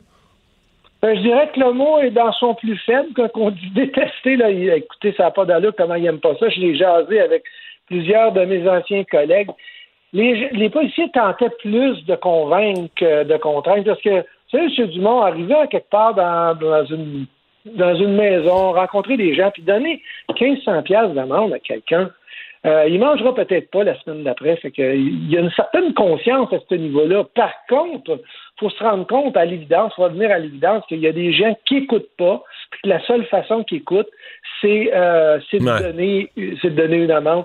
Mais ils aiment vraiment pas ça, je peux vous le dire. Parce que écoutez, je veux juste pour vous dire rapidement, moi, quand quelqu'un me rencontre et me dit Qu'est-ce que tu faisais dans la vie, puis je dis J'étais policier, c'est quoi ce qu'il me dit? Il me demande pas sa violence conjugale que, que j'étais allé. Il me demande J'ai déjà eu un ticket, peux-tu m'en parler? La, la proportion de, du travail où ce que les policiers donnent des, constats d'infraction est minime dans l'ensemble. C'est c'est même pas un par jour pour l'ensemble des policiers, à part des sections spécialisées qui font que ça. Donc, les policiers, c'est pas le fun de dire on s'en va sur un appel dans le but d'aller donner un constat d'infraction parce qu'il y a des gens qui comprennent pas. Ils tentent plus de convaincre, mais là, ils sont, je sais qu'ils sont tannés, puis pour les gens qui comprennent pas, là, ils en ont plus de tolérance. Ils les donnent, les constats d'infraction. Les politiciens sont un peu comme le reste de la population, sont moins patients. Euh, avec les semaines qui passent, puis la pandémie qui se complique, ils sont moins, moins patients. Euh, ben, on va voir comment ça va, comment ça va évoluer. Et dernière question, est-ce que d'une certaine façon, c'est pas... Euh, comment c'est clair si le gouvernement dit regarde c'est pendant trois semaines on reste chez soi on sort pas personne n'est sur la route après je sais pas 9 heures le soir est-ce qu'il n'y a pas d'une certaine façon pour les policiers quelque chose de plus simple dans une règle, même si elle apparaît extrême, mais une règle d'une, d'une infinie clarté, d'une extrême clarté comme ça à appliquer? Oui, c'est beaucoup plus simple parce que si on se fait juste se rappeler lorsque les premières règles de confinement ont sorti, ou ce que euh, même la, ministre euh, euh disait, nos policiers vont tenter de convaincre, puis si vous ne comprenez pas, on va vous donner un constat. Ça, c'est pas clair comme consigne. Ça, ça veut dire essayez de donner des chances, essayez de faire comprendre aux gens, puis s'ils ne comprennent pas, vous écrirez. Mais c'est jusqu'où on s'en va là-dedans dans cette dans cette conscience-là? Quand la règle est claire, vous ne le faites pas, vous avez un constat. Vous ne le faites pas, on vous arrête. Ça, c'est très, très simple comme règle. À ce moment-là, les policiers. Mais c'est plus facile de le justifier après ça. Ouais. Daniel Cléroux, merci d'avoir été là. Merci, M. Dumont. Bonne fin de journée. Policier à la retraite, analyste en intervention policière. Bien, on le saura demain. Moi, les dernières infos que j'avais, c'est que c'était pas décidé encore au gouvernement. Est-ce que. Toi, tu penses quoi de ça? Le, confinement, mais ben, le, le, couvre-feu. mais je pense que j'ai l'impression qu'il y a quand même beaucoup du problème qui vient de gens qui, le soir, vont aller dans des petits, euh, petits événements gauche à droite, se promènent, circulent, une circulation comme ça, et qui n'y a rien qui les a arrêtés jusqu'à maintenant, parce que les policiers restent que. Les policiers qui, qui, ouvrent la porte, parce que les voisins, c'est quand même rare. Il y a bien des gens qui savent bien que le voisin va pas appeler la police et tout ça, mais euh, je pense qu'un. Euh, je pense que c'est ce que le gouvernement, s'ils vont de l'avant, puis j'en doute, mais si le couvre-feu vraiment, on va de l'avant. C'est pour ça, là, arrêter cette circulation-là de gens qui s'en foutent le soir et qui se promènent pour aller prendre une bière avec quelques amis, euh, des fois discrètement, mais qui le font quand même. Hmm. Mais c'est, vraiment quelque chose. Oui, oui, oui, oui, oui, ça c'est sûr. Puis, là, c'est là, c'est là, je comprends que dans le cas d'une ville comme Montréal, là, c'est qu'est-ce que tu fais avec les piétons? Est-ce que tu interpelles tous les piétons? Les gens vont te dire, parce que si tu permets que les gens prennent une marche, mais là, tout le monde, même les gens qui vont chez des amis ou qui vont dans un bar clandestin, ils vont dire, je prends, tout le monde va dire, je prends une marche. Mais rendu, tu peux dire, je marche jusqu'à l'hôpital, je file pas, euh, je peux, je sais ce que tu peux dire à peu près n'importe quoi. C'est pour ça qu'entre autres, en France, il fallait avoir le papier avant de sortir. Qu'est-ce que tu fais ça Est-ce qu'on va vraiment aller vers ça? Euh, c'est beaucoup. Ou est-ce qu'on peut permettre aux gens, ce qu'on avait fait un peu au printemps, de dire, si tu prends une marche, faut que tu sois en dedans de un demi-kilomètre, mettons, de ta porte, là. Ouais. Dans, le, dans le périmètre immédiat de ton adresse. Ouais. Mais c'est encore toute une administration. tu fais le tour de rue, Mais c'est pour ça, à mon avis, qu'ils prennent une journée de plus, parce qu'ils ont le même casse-tête que, que, nous. Qu'on a juste à en jaser. On s'arrête. Mario Dumont et Vincent Dessureau. Un duo aussi populaire que Batman et Robin. Cube Radio. On est de retour pour parler sport avec Jean-François Barry. Bonjour Jean-François. Hey, bonjour messieurs, comment allez-vous? Ça va très bien. Alors, on reste dans le camp d'entraînement du Canadien. Euh, et là, il y a une nouvelle, euh, un nouveau visage, une célébrité de la Ligue qui est arrivée. Mais effectivement, faut pas minimiser ce côté-là. Corey Perry fait vibrer les amateurs de hockey depuis euh, des décennies maintenant. On se rappellera qu'il a quand même gagné le trophée Maurice Richard, gagné la Coupe Stanley. Même euh, dans ses belles années euh, juniors, il avait été à la Coupe Memorial et il avait battu Crosby. Là. Fait que c'est pas d'hier que Corey Perry est une vedette de la Ligue nationale de hockey. Et aujourd'hui, ben, il, il, mettait l'uniforme du Canadien pour la première fois puisqu'il était toujours en quarantaine. Donc c'est la première fois aujourd'hui qu'il sautait sur la glace avec ses coéquipiers. évidemment, ses coéquipiers n'avaient que de de bons mots pour lui, ne, serait-ce que sa présence, puis les jeunes. il y a Suzuki, entre autres, qui a parlé du fait que lui, il l'a regardé jouer toute, sa, toute sa carrière. Là, fait que t'es bien impressionné d'être sur la même glace que lui aujourd'hui. Et j'avoue que j'ai vu des images de lui à côté de Weber et d'Edmondson, et tu fais, ouais, OK. Euh, on s'est grossi. C'est vrai qu'on s'est grossi, finalement. euh, mettez pas aller se mettre dans le portrait, mettons. il est resté loin faut pas s'emballer trop non plus. Là. Les belles années de Corey Perry sont derrière. faut se souvenir qu'il y a cinq buts l'année passée. Fait que j'ai hâte de voir quelle utilisation on va faire de lui. Euh, je comprends que c'est une année particulière dans laquelle on va avoir besoin de, plus de, profondeur. Fait que j'ai bien hâte de voir la façon dont Claude Julien va utiliser ses, ses Mais Est-ce qu'on pourrait rouler, hein? Mais compte tenu du nombre de matchs et tout ça, est-ce qu'on pourrait rouler à cinq trios? Je ne sais pas comment qu'on va faire ça, mais euh, écoute, c'est pas bête ton idée de dire à, chaque match ou presque, on fait des changements dans la formation, même si ça va bien. sais, on permet à tout le monde de jouer pour économiser tout le monde, parce que là, cette année, là, le Canadien va se promener avec cinq lignes. Tu as le droit d'amener cinq lignes avec toi, mettons, au premier match à Toronto, pas habillé, là, évidemment, tu en habilles juste quatre quand, quand tu as deux matchs en deux soirs, tu pas le même quatrième trio tout court. Oui, effectivement. Effectivement, mais il y a beaucoup de 4 en, 4 en 6, 4 en 7. Là. Tu sais, d'habitude, une semaine de, de 4 matchs, ça arrive une fois de temps en temps. La moyenne, c'est 3. Là, là, il y a beaucoup, beaucoup de, de, de 4 matchs. Euh, il va y avoir des blessures, il va y avoir de la, COVID. D'ailleurs, ça, m'a fait un peu rire aujourd'hui parce que pour faire de la place euh, comme 15e attaquant à Corey Perry sur la cinquième ligne, eh ben, il a fallu envoyer quelqu'un sur le, taxi squad dans l'équipe B. Fait qu'on a pris Jordan Wheel, euh, qui, qui, qui, est parti dans, dans l'autre formation. Mais ça m'a juste fait rire parce que je me suis dit, OK, c'est que Jordan Wheel, sans passer de, de, quarantaine ou quoi que ce soit, lui, il retourne dans l'autre euh, noyau. Il advenait un blessé, il pourrait remonter dans, dans ce noyau-ci. Fait que si jamais lui a la COVID ou est en contact avec quelqu'un, on s'entend-tu qu'à se promener de même d'un bord puis de l'autre, puis ça va être comme ça toute l'année? Là? Je comprends, mais là, les noyaux, c'est bien beau, mais est-ce que les joueurs retournent dans leur famille? Maintenant, quand le ben Canadien joue à Montréal, chaque joueur retourne coucher à la maison? Ben oui. Mais chaque joueur retourne coucher à la maison. Il y en a qui ont des enfants, euh, il y en a qui ont des enfants à l'école, il y en a que la conjointe travaille, il y en a que la conjointe a fait l'épicerie dans la journée. Euh. T'as tout compris. Fait que ça sera pas un sans faute comme la dernière fois ça, pour la Ligue nationale de hockey. Ça la dernière fois, c'était, c'était un sacrifice énorme pour les joueurs, ceux entre autres qui ont des enfants, d'être des semaines sans voir leur, leur famille. Mais au niveau, moi, quand j'entendais les descriptifs, au niveau protection de la COVID, c'est sûr, c'était blindé rare. Il, se faisait, il était enfermé dans un hôtel, se faisait livrer du restaurant. Peu importe ce qu'il mangeait, il se faisait livrer sur une place. Mais c'est pas une façon de vivre. Non, c'est pas une façon de vivre. Puis il va en avoir des cas de COVID là, à travers la Ligue nationale cette année. C'est immanquable parce qu'effectivement, tout le monde va revenir à la maison. Donc, tout le monde va côtoyer euh, ses proches. Puis ses proches vont avoir été euh, euh, pharmacie, épicerie, école, peu importe. Là. Donc, faire les séries, ça va dépendre aussi de, des éclosions. Là. faire attention, ça fait partie aussi de du travail des joueurs.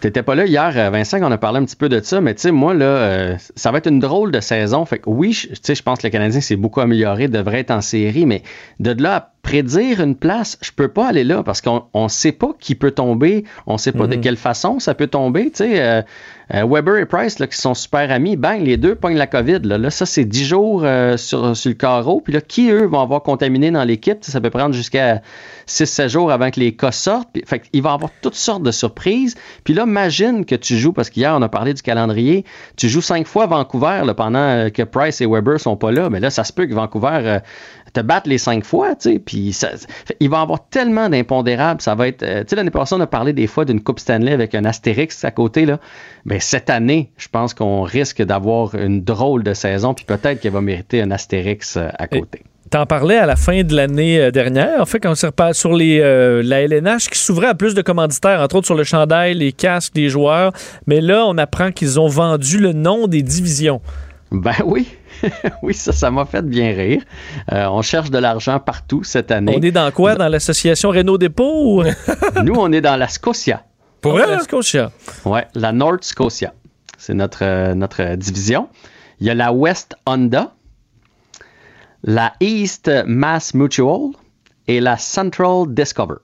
C'est les, euh, les, quatre divisions. Ah. Donc, Honda, Scotia, euh, Mass Mutual, j'imagine ça se dit, et Discover.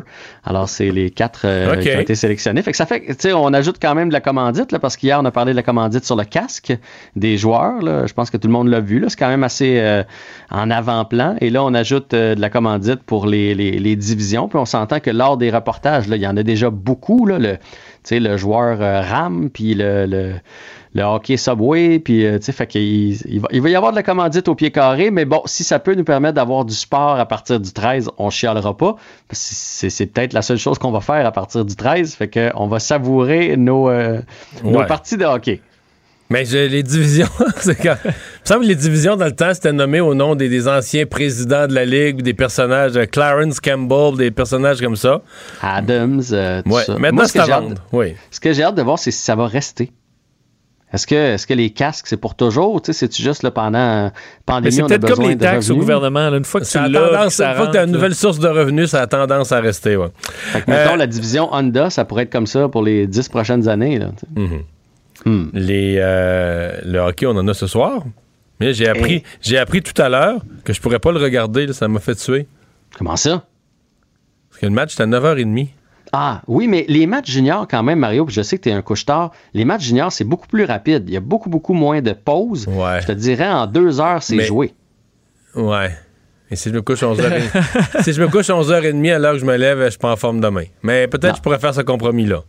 Mais ben, peut-être euh, écouter une période et demie, deux périodes, voir comment ça va. Peut-être que le Canada va déjà être en avance comme hier, 3-4-0. Euh, ça, ça serait bon. Donc, euh, Canada, États-Unis, ouais. ce soir. Et hier, on a parlé un petit peu, j'avais peur du piège des Russes. Et finalement, le constat, c'est que le Canada est, tout simplement trop fort. J'ai hâte de voir contre les Américains ce soir, mais honnêtement, c'est une belle machine de hockey. Euh, aller marquer contre le Canada, c'est un tour de force. Ils n'ont donné aucun but en égalité numérique depuis le début du tournoi. C'est vraiment une des meilleures éditions que, que le Canada a présentées. Du côté des, États-Unis, ben, il y a le meilleur marqueur du tournoi qui est là, Trevor Zegras, qui va être à surveiller. Et bien sûr, Cole Caulfield. Donc, le match est à 21h30 et la demi-finale est avant. La demi-finale entre euh, la... Euh, voyons, j'ai un blanc. Euh, la, Finlande, et la Russie. Contre la Russie. Et je pense que la Russie va se venger, venger son échec d'hier. Donc, Canada, États-Unis, Russie, ce sera le podium. Mais pour revenir au match d'hier, on a l'impression que le Canada l'échec avant, la, force, la grosseur des défenseurs, c'est vraiment pas facile. Même des attaquants quand même qui ont l'air corrects, habiles, euh, il n'y a pas d'espace. Je veux dire, dans la zone du Canada, tu te promènes pas, tu fais pas le touriste dans la zone du Canada. Là c'est impénétrable, honnêtement. Là. Puis c'est rare de voir ça parce que d'habitude, le hockey junior, c'est un petit peu plus poreux. Là, puis on en a vu là, des matchs des fois de 5-0, puis il y a des revirements, puis ça finit 6-5 pour l'autre équipe. sais, généralement, des joueurs juniors, ça va commettre plus d'erreurs. Mais là, non seulement les, deux défenseurs sont très, très bons tout le temps, mais les attaquants se replient. Hier, on l'a vu plusieurs fois, le, le, premier à, se replier, là, qui venait apporter on appelle ça la, pression arrière, là, qui vient presser les, attaquants de l'autre équipe à, faire un jeu et à foncer dans nos défenseurs. On le voit régulièrement. Les joueurs, même si c'est des vedettes, sont dédiés pour leur équipe. C'est une vraie belle machine de hockey. Puis, euh, ben, tous ces, tu sais qu'il y a 20 joueurs qui ont été repêchés en première ronde dans cette équipe-là. Il y en a plusieurs, je pense, qu'on va voir dans la Ligue nationale et qui vont connaître de belles carrières parce que je trouve qu'il y, a peu de joueurs. avec le Canadien? Dont avec le Canadien, oui, Caden Gooley qui fait bien, euh, qui pourra revenir d'ailleurs. Lui est éligible encore l'année prochaine. Et euh, aujourd'hui, on a appris qu'il y avait un ticket pour Laval. Euh, comme, comme il y a peu de chances que le hockey junior reprenne, ou en tout cas reprenne comme, comme il aimerait que ça, ça, se joue, Caden Gooley pourrait s'en venir avec le Rocket de Laval et venir pratiquer, en tout cas du moins avec ses coéquipiers ici en attendant une saison. Donc après le championnat, il devrait s'en venir avec le Rocket. Et en terminant, on revient sur des cas de COVID, cette fois chez les Browns. les Browns de Cleveland, les pauvres Browns, Mario, ça faisait. Non, mais je pense qu'ils ont, je pense qu'ils ont un sort, ils ont un mauvais sort. Là. C'était la plus longue disette, 20 ans sans participer aux séries. Cette année, réussissent à participer aux séries. Et de belle façon, avec un jeune corps prometteur, une belle saison, tout est parfait. Et là, il y a six cas de COVID, quatre euh, chez les entraîneurs, dont l'entraîneur-chef et deux. Euh, les joueurs, on ne le dit jamais, donc deux joueurs et quatre. quatre mais tu sais, c'est l'entraîneur-chef, là, ça fait mal, c'est ton, ton chef. Est-ce que j'ai pas vu tous j'ai vu les titres, j'ai pas lu tous les reportages. Est-ce qu'il y a un espoir qu'il puisse être libéré pour le match de dimanche? Non. Non, non, c'est dix jours. Dix jours en isolement. Donc, ils vont jouer pas de euh, coach. Ben, ça va être, euh, je pense que c'est le coordonnateur offensif, si j'ai bien vu, qui va être euh, nommé entraîneur par intérim Sauf pour ce match-là. je suppose qu'il va y avoir un système de communication. Est-ce que l'entraîneur va pouvoir être branché dans son casque quelque part? Il doit avoir une façon de faire, là. Assurément. Ça, c'est certain qu'il va être en contact. Il va être en contact toute la semaine, mais moi, je pense. C'est juste c'est des distractions là, pour l'équipe, tu sais. C'est des. Ben oui, puis il y a des décisions importantes, mais au-delà de ça, pour ce gars-là aussi qui a emmené les Browns en série, tu sais, tu te retrouves, tu travailles toute l'année, puis on sait à quel point les entraîneurs dans, le football, c'est 20 heures sur 24 dans, dans le vestiaire, puis à, préparer des schémas de jeu, et là, bang, tu te retrouves en série et tu ne pourras pas y aller à cause de la COVID. on va souhaiter qu'ils battent les Steelers pour qu'il y ait une deuxième chance de sortir. ils affrontent les Steelers, ça sera pas facile. Mais les Steelers ont fini la saison moins fort. Mais euh, les, les 12 premiers matchs de la saison, ils étaient Épeurant. Hey, merci Jean-François. À demain. À demain. On va faire une pause. Euh, on va parler dans un instant avec les propriétaires de gym euh, qui ne euh, doivent pas attendre avec beaucoup d'optimisme la conférence de presse de demain.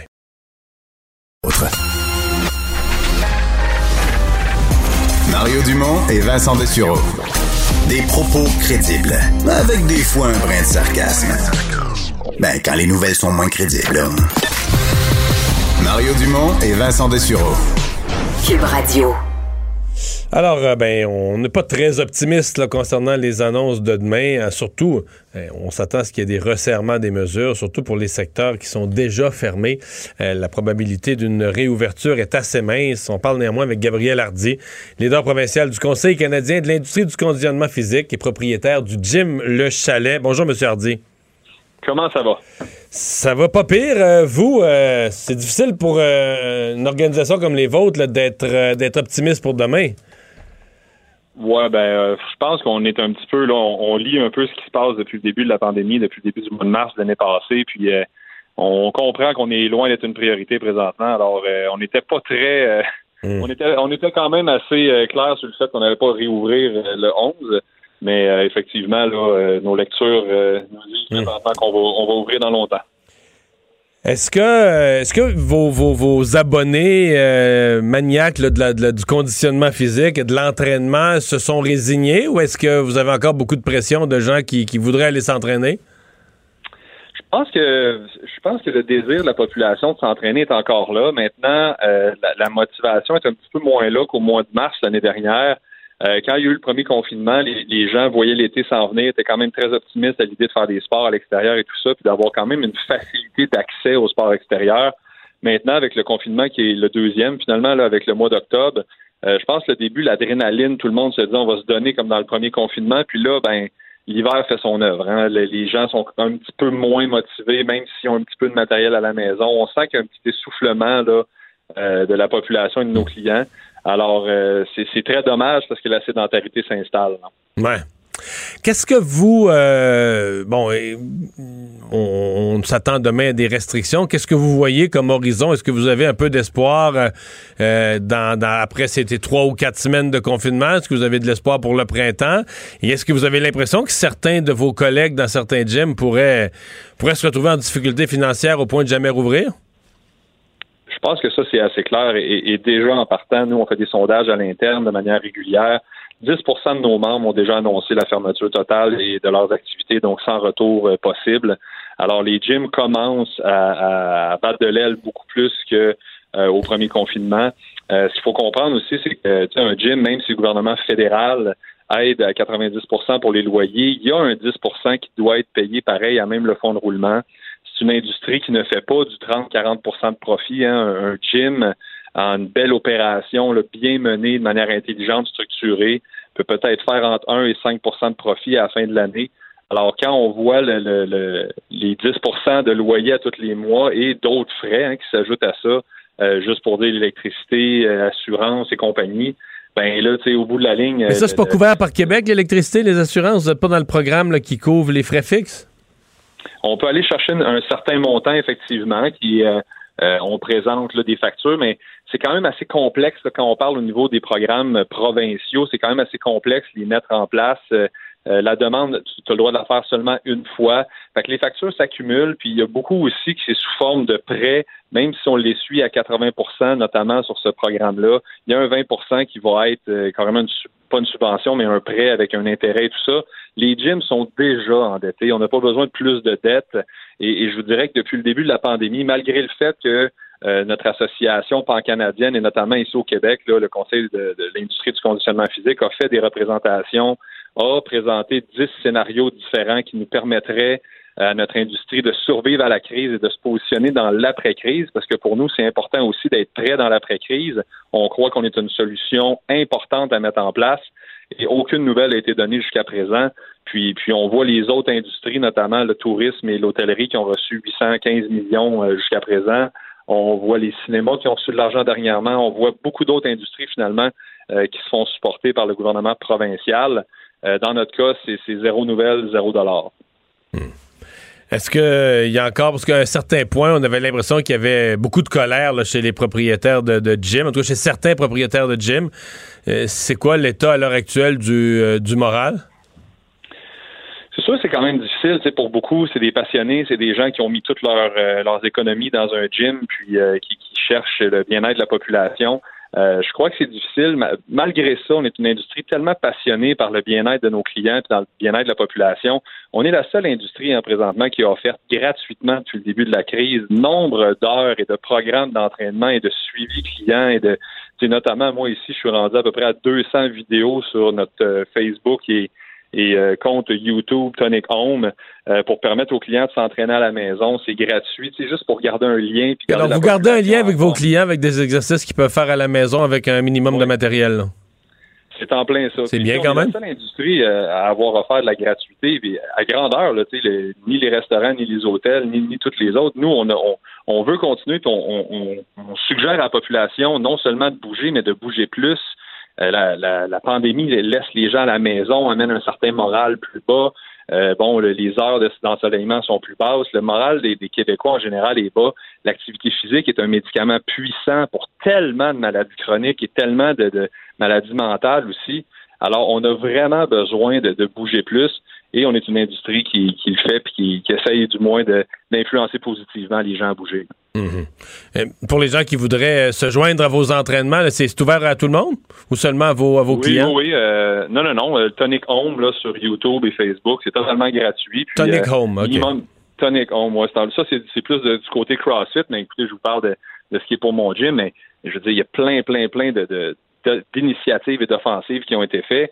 Puis, tu sais, ce que moi me désole un petit peu quand on regarde le message qui est envoyé à la population de la part du gouvernement présentement, et ce qui est quand même étonnant venant de la santé publique, c'est qu'on dit, tu sais, aller dehors, aller marcher, aller faire un petit peu d'activité physique, mais l'OMS et Santé Canada parlent de 150 minutes à 300 minutes d'activité physique de manière modérée à élevée pour avoir des bienfaits sur la santé en plus de deux programmes d'entraînement en musculation par semaine. Et ça, et ça c'est mondialement reconnu.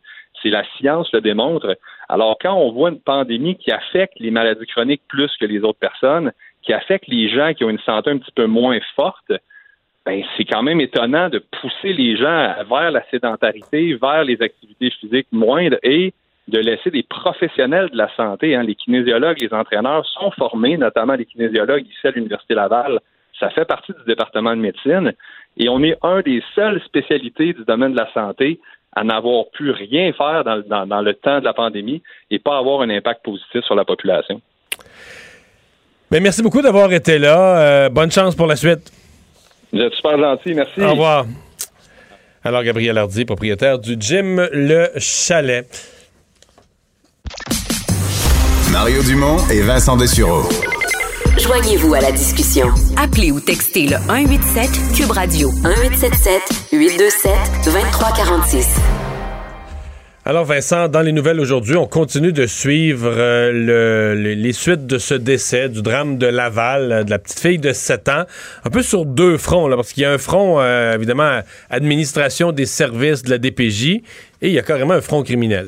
Oui, et euh, aujourd'hui, quelques, bah, fait quelques développements, surtout sur le fond des enquêtes. parce que la Commission des droits de la personne euh, a envoyé un communiqué euh, aux médias disant qu'il ben, lançait une enquête sur les circonstances entourant le décès de cette fillette de 7 ans, donc morte, on sait, dans d'atroces souffrances dans le quartier Chomédé à Laval.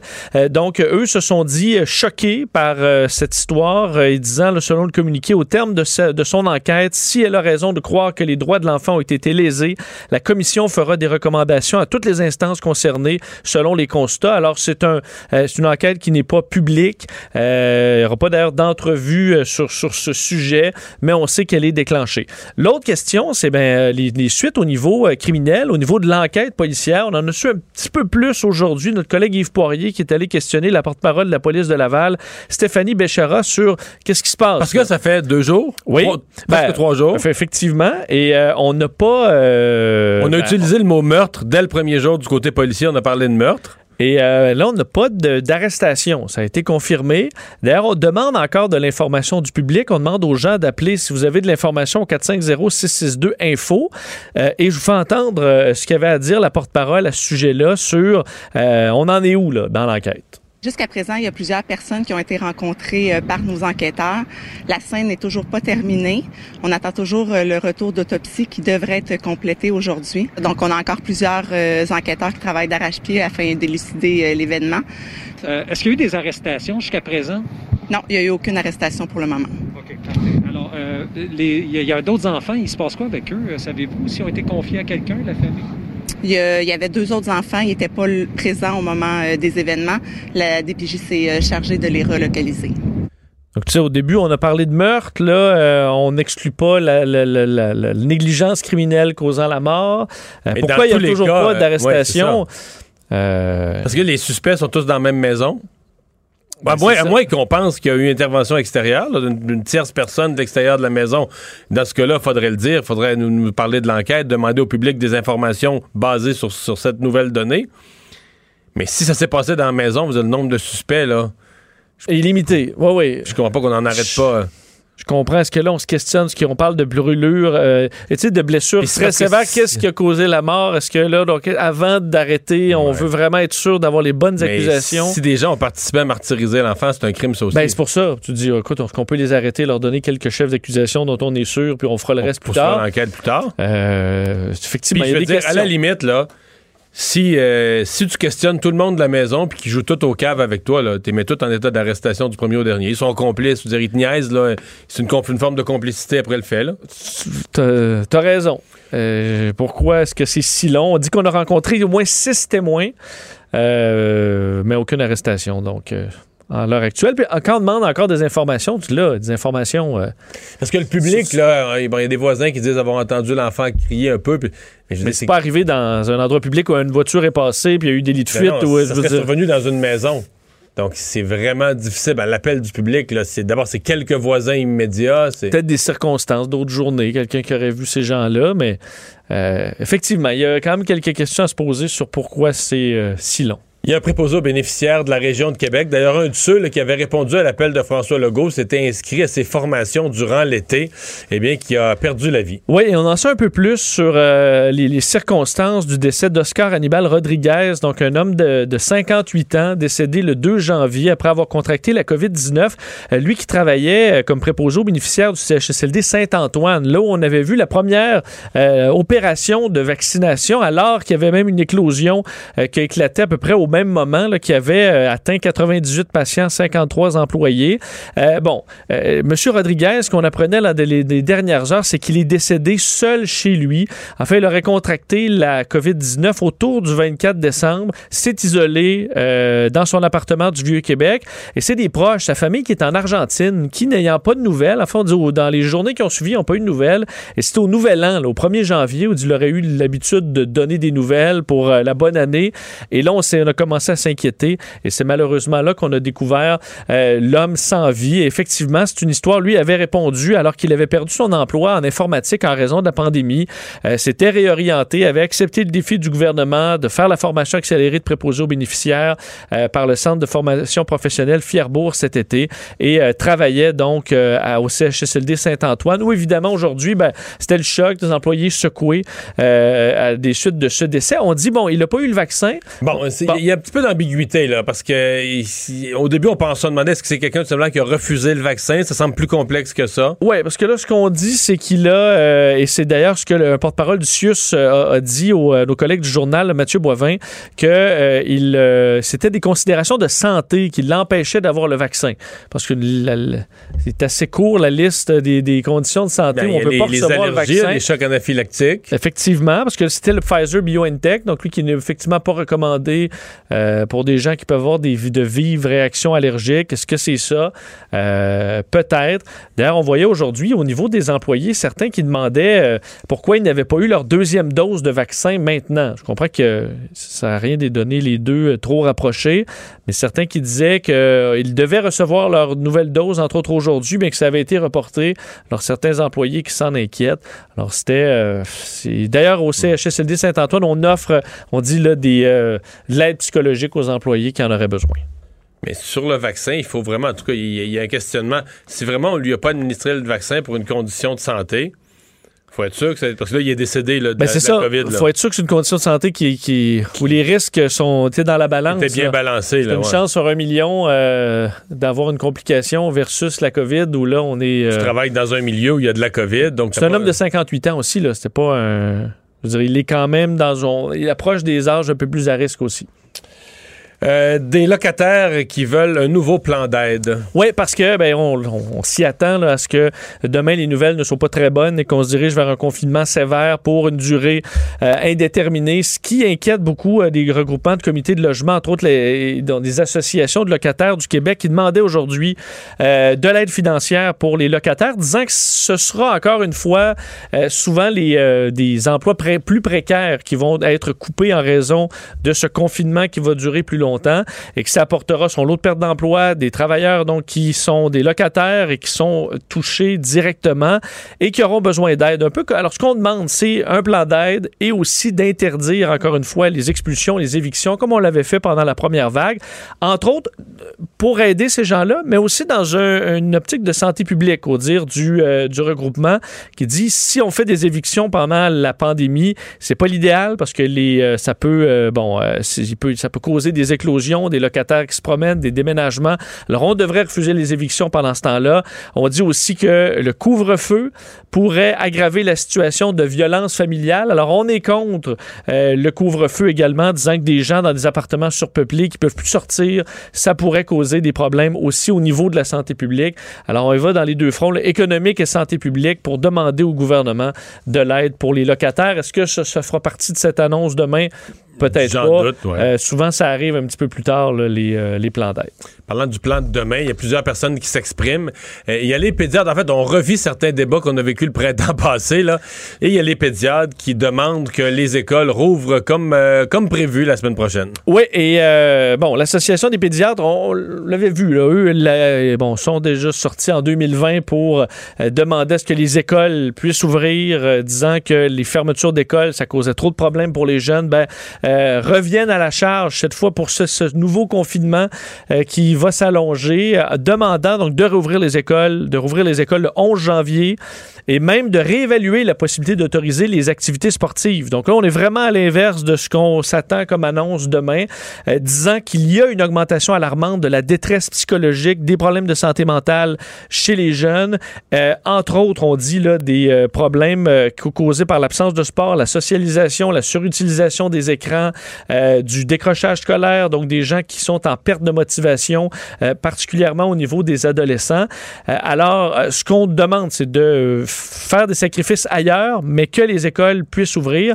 Euh, d'ailleurs, on dit selon les pédiatres que les éclosions dans les écoles, ça c'est des éclosions qui, en général, on fait pas plus que 5 cas, euh, qu'on les a contrôlées assez rapidement. Donc, c'est davantage un symptôme de, des éclosions dans la société et que c'est pas nécessairement là. je, je, suis très sensible aux arguments sur l'éducation et tout ça dire qu'il n'y a pas d'éclosion dans les écoles, là. On dit qu'il y a des éclosions, mais, que c'est le reflet de la transmission communautaire et que c'est pas nécessairement là que ça Il y en a eu dans les écoles, là. Puis tous les épidémiologistes, tout le monde dit, les, infectiologues disent tous les écoles, c'est la pire place pour toutes les maladies infectieuses.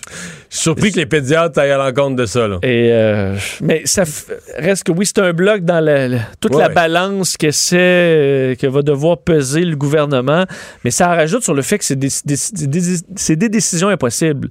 Oui. qu'à prendre le gouvernement. Mais l'école, c'est fermer les écoles, c'est vraiment quelque chose. Remarque, l'Allemagne, l'Allemagne vient de le faire, euh, le, Royaume-Uni vient de le faire. un peu partout, ils sont plus sévères sur les écoles que même, chez même nous. aux États-Unis, les écoles ont été plus fermées qu'au Québec. Là. Et euh, mais est-ce qu'on pourrait fermer vraiment tout puis garder dire les écoles, on peut pas se permettre ben, encore. Si c'était ça, ce serait juste les écoles primaires. À mon avis, les écoles secondaires, là, non. Mais les écoles primaires, peut-être. Peut-être, ce serait une des hypothèses. Euh, allons aux États-Unis euh, parce que ça vote aujourd'hui en Georgie pour choisir les deux sénateurs de l'État, deux sénateurs qui vont faire la différence d'un côté ou de l'autre. Ah on parlerait jamais euh, ben, ici là d'un vote de deuxième tour dans un État américain, mais l'importance de ce vote aujourd'hui est absolument incroyable pour les États-Unis. je vous rappelle que Joe Biden a gagné l'élection, quoi que qu'en dise M. Trump. Alors les démocrates ont la présidence. Les démocrates ont euh, la, Chambre des représentants. Et la troisième branche du pouvoir, c'est le Sénat. le Sénat est plus puissant que la, beaucoup plus puissant que la Chambre des représentants en oui. plusieurs matières Et là, présentement, c'est 48 sièges à 50. Il euh, faut dire que les deux candidats euh, en Georgie menaient là, à la fin de l'élection en Georgie. Mais on, si on est en bas de 50 en Georgie, puisqu'on sait que c'est État par État, on fait nos propres règles. C'est vraiment pas comme ça partout à travers les États. Mais en Georgie, si on est en bas de 50 il y a un deuxième tour. Il y a un deuxième tour. Alors, on en est là. Alors, deux Parce sièges. Il y avait des plus petits candidats qui ont eu 3-4 Qu'on a enlevé. Et là, on y va pour le candidat démocrate contre le candidat républicain dans, pour deux sièges. Si les démocrates réussissent à renverser la vapeur aujourd'hui et remporter les deux sièges, on se retrouve donc à 50-50. Et à ce moment-là, c'est la vice-présidente Kamala Harris qui aurait la balance du pouvoir. Ce qui donnerait donc le pouvoir complet aux démocrates. Évidemment, ça, c'est la, la peur. Et, de la vraie marge de manœuvre à Joe Biden pour passer ses réformes. Oui, et là, il y a Sinon, Joe Biden va toujours être plus ou moins menotté. Oui, on sait qu'il voulait vraiment travailler avec les républicains et tout. Mais là, il n'y aurait plus besoin de ça du tout. Là. Mais il ne pourra euh, jamais être avec les républicains. Ben, on le voit que le ton est et pas là, surtout avec la tentative de reprendre le pouvoir de Donald Trump. Les veulent même pas euh, reconnaître l'élection. Et euh, ben, c'est pas tout le monde. Là. On s'entend. Mitch McConnell, même de, féliciter Joe Biden, c'est deux hommes qui se connaissent, qui pourraient peut-être travailler ensemble. On n'est vraiment pas dans cette optique-là présentement. Alors, euh, les, d'ailleurs, aujourd'hui, bon, hier, Donald Trump, il disait que c'était entre autres la dernière chance de sauver l'Amérique. Bon, c'est les genres de termes qu'on utilise aujourd'hui, que sinon, là, euh, on se retrouverait dans un gouvernement radical socialiste euh, sous les démocrates. Alors, on en est là. Joe Biden a dit hier que ce seul État de la Georgie pouvait changer la trajectoire des États-Unis pour les quatre années à venir et même pour la prochaine génération. Et c'est pas faux quand même. C'est alors euh, à 19 h les bureaux de vote vont se fermer. Mais est-ce qu'on aurait les résultats en se couchant ce soir? Ça pourrait être encore une fois très long parce que. faut dire... y a encore du vote par correspondance. Il y a encore du vote. Euh, Et surtout un vote 50-50, encore une fois, tellement serré que ça pourrait prendre encore une fois plusieurs jours. Les sondages, puis là, je sais que déjà certaines, bon, les sondages. Mais les sondages en Georgie pour le vote présidentiel ont été très précis. Ils annonçaient 50-50, puis c'est arrivé 50-50, là, à 12 000 votes près. Et là, ce que les sondages donnent, c'est un léger avantage aux démocrates, ce qui, historiquement, n'est pas vraiment le cas aux urnes. Alors, certains avantages des républicains, d'autres les démocrates. Bref, on ne le sait pas. On ne sait pas qui va gagner. Ça pourrait prendre encore quelques et, et jours. s'ils partageaient les sièges, si les, les républicains gagnent un sur deux, pour les républicains, c'est une victoire. C'est une victoire. C'est une victoire parce qu'ils contrôlent le Sénat. Ils ont besoin d'un siège. Les démocrates ont vraiment besoin de faire flipper deux sièges, ce qui est presque pas, impensable. Les démocrates n'ont jamais rien gagné au Sénat dans cet État-là depuis 20 ans. Effectivement. Mais là, ce qui semble avoir usé certaines, certains Georgiens, c'est toute cette saga là, euh, qui n'en finit plus du vote. Est-ce que Donald Trump, parce qu'on voit les courbes là, dans les sondages, il n'y a pas beaucoup de firmes de sondages même qui se sont risquées parce que on dirait que ça leur tentait pas là, de se mouiller une nouvelle fois. Mais on voit que dans les dernières semaines, il y a un essoufflement du vote républicain possiblement relié à, un moment donné, certains, même républicains endurcis, débarquent un peu de ce que Donald Trump fait pour essayer de prendre le pouvoir. Alors, euh, est-ce que ça va se traduire aujourd'hui? On verra. Ce qui est sûr, c'est a déjà 3 millions d'électeurs, un nombre record, ont voté par anticipation. Alors, il y a un intérêt euh, du vote euh, noir, entre autres, qui sort, qui est probablement à l'avantage des démocrates, quoique les républicains disent qu'ils sont contents de voir qu'il y a du monde qui soit prêt à aller voter. et aussi l'argent. En terminant, là, 832 millions de dollars dépensés dans la campagne. Incroyable. C'est du jamais vu. Pour une Presque campagne un lo- milliard pour une campagne locale. locale. C'est euh, extra. Et on dit qu'à un niveau là, rendu là, 3 ou 400 millions, quand tu as tellement d'argent que tu sais plus où mettre la publicité, ça s'annule un peu. Alors l'effet des de publicités a peut-être un peu moins de valeur. Puisqu'on parle du président Trump, il serait pas le bienvenu en Écosse? Non, parce qu'il y a une histoire qui, est- qui avait l'air d'une histoire de peut-être pas de conspiration, mais d'une rumeur, mais qui est quand même euh, solide. C'est que on ne sait pas encore ce que Donald Trump va faire pendant l'investiture de Joe Biden. Parce que qu'il veuille ou non, Joe Biden va devenir président le 20 janvier.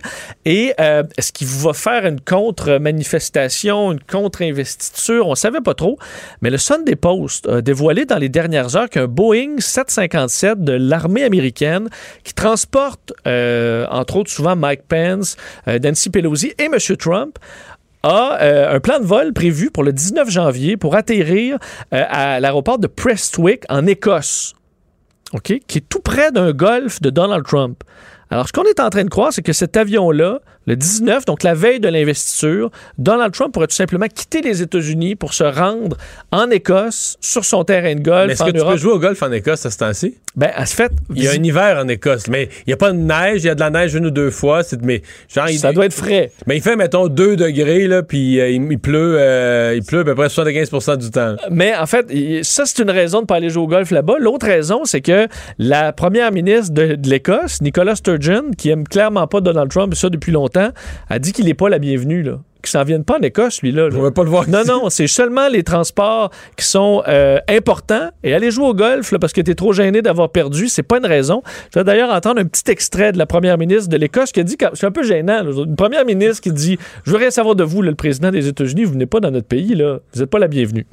Um, I've no idea what Donald Trump's travel plans are. Um, uh, you'll be glad to know. Um, I hope and expect uh, that, as everybody hopes and ex- well, as everybody expects, not everybody necessarily will hope that the travel plan immediately that he has is to, to exit the White House.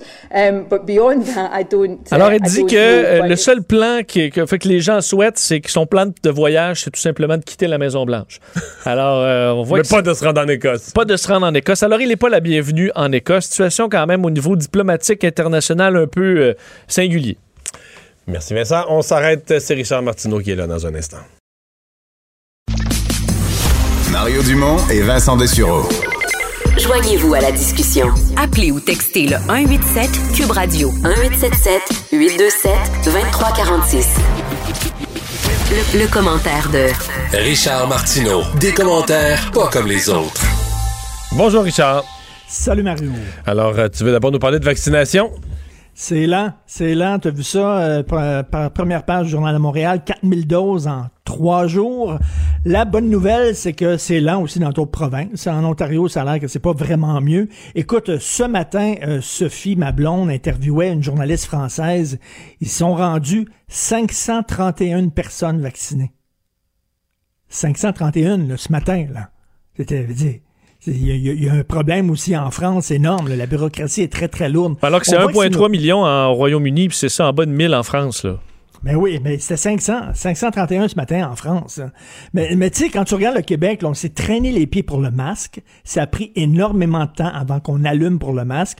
On s'est traîné les pieds et on se traîne encore les pieds pour euh, la transmission euh, par air, par air ou sol. Euh, Puis là, bon, euh, écoute, la, la vaccination, j'entendais le, docteur Weiss, qui est souvent interviewé dans les médias, il dit à ce rythme-là, ça va prendre une couple d'années avant de, vacciner tout le monde. J'imagine à un moment donné qu'on va pogner le, un beat, là, on va pogner le, notre, une, une Mais là, on se renvoie un peu la balle, parce que du côté des provinces, euh, mettons à Québec, là, ils disent on pourrait, on pourrait vacciner dix fois plus par jour, on n'a pas les doses. Du côté fédéral, ils disent ah, les provinces n'utilisent pas toutes les doses qu'on leur fournit. Euh, c'est difficile de se faire une idée. Il y a des doses évidemment qui sont gardées parce qu'il y a eu aussi un flottement au début.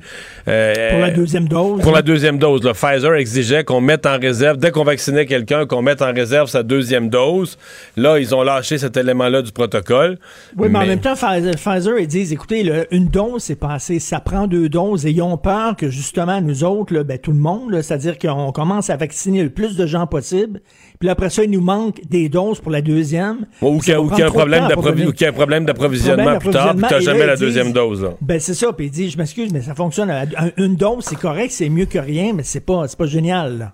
Ça prend deux doses, donc ils en ont mis de côté pour pas manquer pour la deuxième dose. Mais bref, on dirait qu'au fédéral, ben ils donnent des doses, mais c'est qu'il y a comme un, effet goulot quand tu arrives au provincial où là, mais il donne, euh, pour l'instant, c'est des petites quantités quand même. Ce que le Canada obtient, ça reste des, quantités minimes. Là.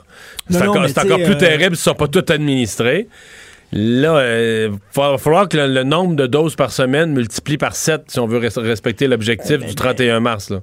Je parlais de ça avec Emmanuel Latraverse aujourd'hui, puis je dis, il me semble, la H1N1, ça allait vite. On a dit, oui, mais il y avait, il y avait un problème qu'on a qu'il n'y avait pas dans la H1N1. C'est-à-dire qu'on pouvait attendre en ligne euh, devant le stade olympique, les uns coller ses autres, puis il n'y avait aucun maudit problème. Mais là, il faut que tu vaccines le plus de gens possible, tout en respectant euh, la distance, la distanciation sociale, ce qui n'est pas évident. Fait que effectivement, tu te souviens, la chaîne 1, on allait dans des arénas oui, tout ça. absolument, Ça allait vite en maudit, mais sauf que justement, là, tu peux pas pacter un aréna de ça gens prend des, des, des rendez-vous, de la distance ben, dans la file d'attente. C'est ça qui est dur en maudit. C'est un sacré casse-tête. Ça a été dur pour certains de résister à la tentation d'aller voir sa famille euh, dans le temps des fêtes aussi. Écoute, 46 des Québécois qui ont vu des gens. Et moi, j'ai tendance, je l'avoue, je l'avoue, je me fais critiquer des fois. Des gens m'écrivent en disant, tu as tendance à juger un peu trop les gens. T'es trop dur. Je les appelle souvent les idiots, les imbéciles. Moi, je la défends en disant, mais écoutez, là, si vous voyez pas que la situation est sérieuse, faut faire attention, faut respecter les règles. Je m'excuse, mais le mot idiot, c'est le premier mot qui me vient en tête. Mais j'interviewais ce matin Régent Thomas, on le connaît, le fondateur de la clinique actuelle, euh, qui était vraiment au front, lui, lors de la pandémie du sida. Puis il dit, Richard, je trouve que les médias, vous êtes trop vite sur la gâchette à juger les gens. Il dit, c'est très difficile de demander aux gens de changer leur comportement. Il dit, moi, régulièrement, il y avait des jeunes qui venaient me voir en disant, j'ai baisé, j'avais pas de condom, j'ai attrapé le sida. Et je les jugeais pas. J'aurais pu dire maudit niaiseux, ça fait des années qu'on dit qu'il faut que tu mettes un condom. Et je les juge pas parce que la nature humaine, c'est complexe. C'est pas facile. C'est difficile de changer tes comportements. Puis il dit, moi, je les acceptais comme ça, puis j'essayais de les soigner sans les juger. Puis il dit, ça me fatigue un peu la, la façon dont vous, vous les jugez, mais les gens. Il dit, moi, je ne jugerai pas les gens qui sont partis dans le Sud. Il dit, euh, c'était difficile, c'est dur ce qu'on demande aux gens de pas voir tes proches, de pas de pas de pas hmm. fêter, de pas puis je peux les comprendre. Parce que le même le même sondage montre quand même que à l'autre extrême le pourcentage de gens qui ont fait du gros n'importe quoi, le plein de rassemblements, puis tu dis comme appelons ça comme d'habitude, c'est 2% Fait que c'est quand même, tu vois, il y, a comme un 40 qui a triché, qui avoue avoir fait un rassemblement ou deux, puis tout ça mais des gens qui s'en sont vraiment foutus, puis qui ont fait des rassemblements nombreux, c'est quand même, c'est pas beaucoup, c'est 2% et, ça dépend, c'est quoi un rassemblement? Euh, moi, j'ai une fille qui vit en appartement. Si elle vient ici un soir souper à la maison, elle arrive avec son masque. Moi, j'étais à l'autre bout de l'appartement. Elle s'en va à l'autre bout de la table. J'ai une grande table. Elle s'assoit. Moi puis ma blonde, on est à l'autre bout de la table. On mange. Après ça, une fois qu'elle a mangé, elle met son masque, puis elle le camp je sais pas, si tu vraiment dangereux, pas dangereux, on se pose la question. C'est pas la même affaire que de faire un party, là. Un party de famille avec 10 personnes autour. Non, non, effectivement. Quoi qu'avec la transmission par les aérosols, par l'air, ça peut être effectivement dangereux, mais si tu ouvres la fenêtre, en tout cas. Bref, mais tu sais, comme tu dis, il y a, y a réunion et réunion. C'est pas, pas la même chose. Mais lui, Régent Thomas, je trouvais ça intéressant de sa part en disant, faut pas juger les gens. Il y a rien de plus difficile que de faire changer des comportements à toute une population. Et les gens qui disent, là, on parlait hier des Japonais, ça va très bien au Japon. Mais Japonais, Christy, tu veux faire sortir 100 000 Japonais d'une piscine, t'as rien qu'à dire, pouvez-vous sortir, s'il vous plaît, puis ils vont sortir. Ils sont militaires. Les Israéliens aussi, ça va très bien, mais les Israéliens, ils sont, ils sont habitués de vivre ensemble, euh, de, ils sont toujours ah, assiégés, ils ont une mentalité là, comme. Mais en Israël, contre un ennemi commun. Oui, mais en Israël, ils ont quand même eu de la misère à faire appliquer les normes sanitaires avec un groupe ce qui m'amène les, les, les, juifs orthodoxes, les assidiques en Israël ont tenu tête aux autorités. Écoute, les écoles sont encore ouvertes, ça n'a pas de maudit bon sens. Et ce qui est intéressant, c'est dans le journal de Montréal, on a parlé à des policiers qui, bien sûr, ont discuté sous couvert de l'anonymat, puis ils disent, euh, écoute, c'est clair, on nous fait dire de faire attention parce que c'est la communauté juive c'est évident que c'est deux pas de, moi moi j'ai vécu longtemps à Outremont. J'ai quitté Outremont. J'ai vécu ailleurs. Je suis revenu. Là j'habite encore à Outremont. Je peux te dire là j'ai pas de problème avec les juifs. J'ai aucun problème. Mais les juifs orthodoxes c'est une secte. Ils sont spéciaux. Écoute, euh, moi j'avais des voisins euh, juifs orthodoxes et euh, à un moment donné, il y a un petit gars qui était à vélo puis qui est tombé en bas de son vélo, puis je suis allé le voir pour le ramasser, puis il pleurait puis tout ça il a eu tellement peur quand il m'a vu. C'était comme si c'était de belles Là. Visiblement, ces gens-là, on leur a dit à ces enfants, faut pas que tu parles à ce monde-là. Euh, ils sont pas comme nous. Je me souviens que j'avais des voisins. Ils ont vendu leur maison. Mes voisins avec qui je m'entendais, je m'entendais très bien. Ils ont vendu leur maison. Et euh, ça a été acheté par des juifs assidiques. Et là, on attendait que la famille assidique débarque à côté pour faire connaissance avec eux. Puis ils venaient pas, ils venaient pas, ils venaient pas. À un moment donné, euh, j'ai rencontré euh, l'agent d'immeuble. J'ai dit, coudon, y arrive-tu, les nouveaux propriétaires? Elle dit, ah, finalement, ils ont décidé de pas déménager dans cette rue-là. J'ai dit, pourquoi? Ben, ils ont trouvé qu'il y avait pas suffisamment de juifs assidiques. Imagine-toi, moi, que moi, je dis ça, là, je déménagerai pas sur telle rue parce qu'il n'y a pas suffisamment de blancs tricotés serrés québécois, ça n'a pas de maudit bon sens. C'est des gens qui vivent vraiment en autarcie entre eux, euh, sous une bulle de verre, et là, eux autres, le message ne Donc, leurs écoles sont ouvertes. Les écoles sont ouvertes, et ils disent, euh, on fait rien de mal, nous autres écoute, mais moi, ce qui m'emmerde, c'est qu'à un moment donné, à 7, ouais, là, dans une n'importe quelle autre école, une école serait ouverte, la police débarquerait en maudit, puis ça se réglerait en deux minutes. Mais là, là, ça fait des jours que les écoles sont ouvertes et qu'on le sait. Et les policiers disent, écoutez, il faut mettre des gants blancs, on se fait dire, faites attention, attention, c'est les jeux physiques, c'est pas la même chose. Mais jusqu'à preuve du contraire, ce sont des citoyens québécois qui vivent au Québec et les règles s'appliquent à tout le monde, quelle que soit ta religion ou ta race. Merci, Richard. Merci, salut. salut. Le remède à la désinformation. Le remède à la désinformation. Mario Dumont et Vincent Dessureau. Cube Radio. Première chronique de l'année pour Gilles Barry. Salut Gilles et bonne année. Salut Mario, bonne année à toi et à toute l'équipe de Cube. Bon, euh, tu veux nous parler des grands défis qui attendent euh, le, Québec pour l'année 2021? Oui. Trois grands défis pour notre petite nation en 2021. J'en ai identifié trois, il peut en avoir plus, mais je pense que ceux-là, ils en chapeautent pas mal. C'est passé à travers la pandémie, il y a le redressement économique, puis agir sur le terrain identitaire. On commence avec le plus important, c'est de passer à travers la pandémie alors, on voit que dans les derniers jours, partout à travers le monde, l'Angleterre, la France, l'Allemagne, l'Italie, les pays scandinaves ont décidé de confiner et ont mis en place des mesures beaucoup plus dures, beaucoup plus exigeantes. Alors, la deuxième vague frappe chez nous durement et fortement. Alors, euh, le grand défi qu'on va avoir, Mario, c'est l'accès à, des millions de vaccins. Ça rentre, on pourrait dire, en goutte d'eau, là.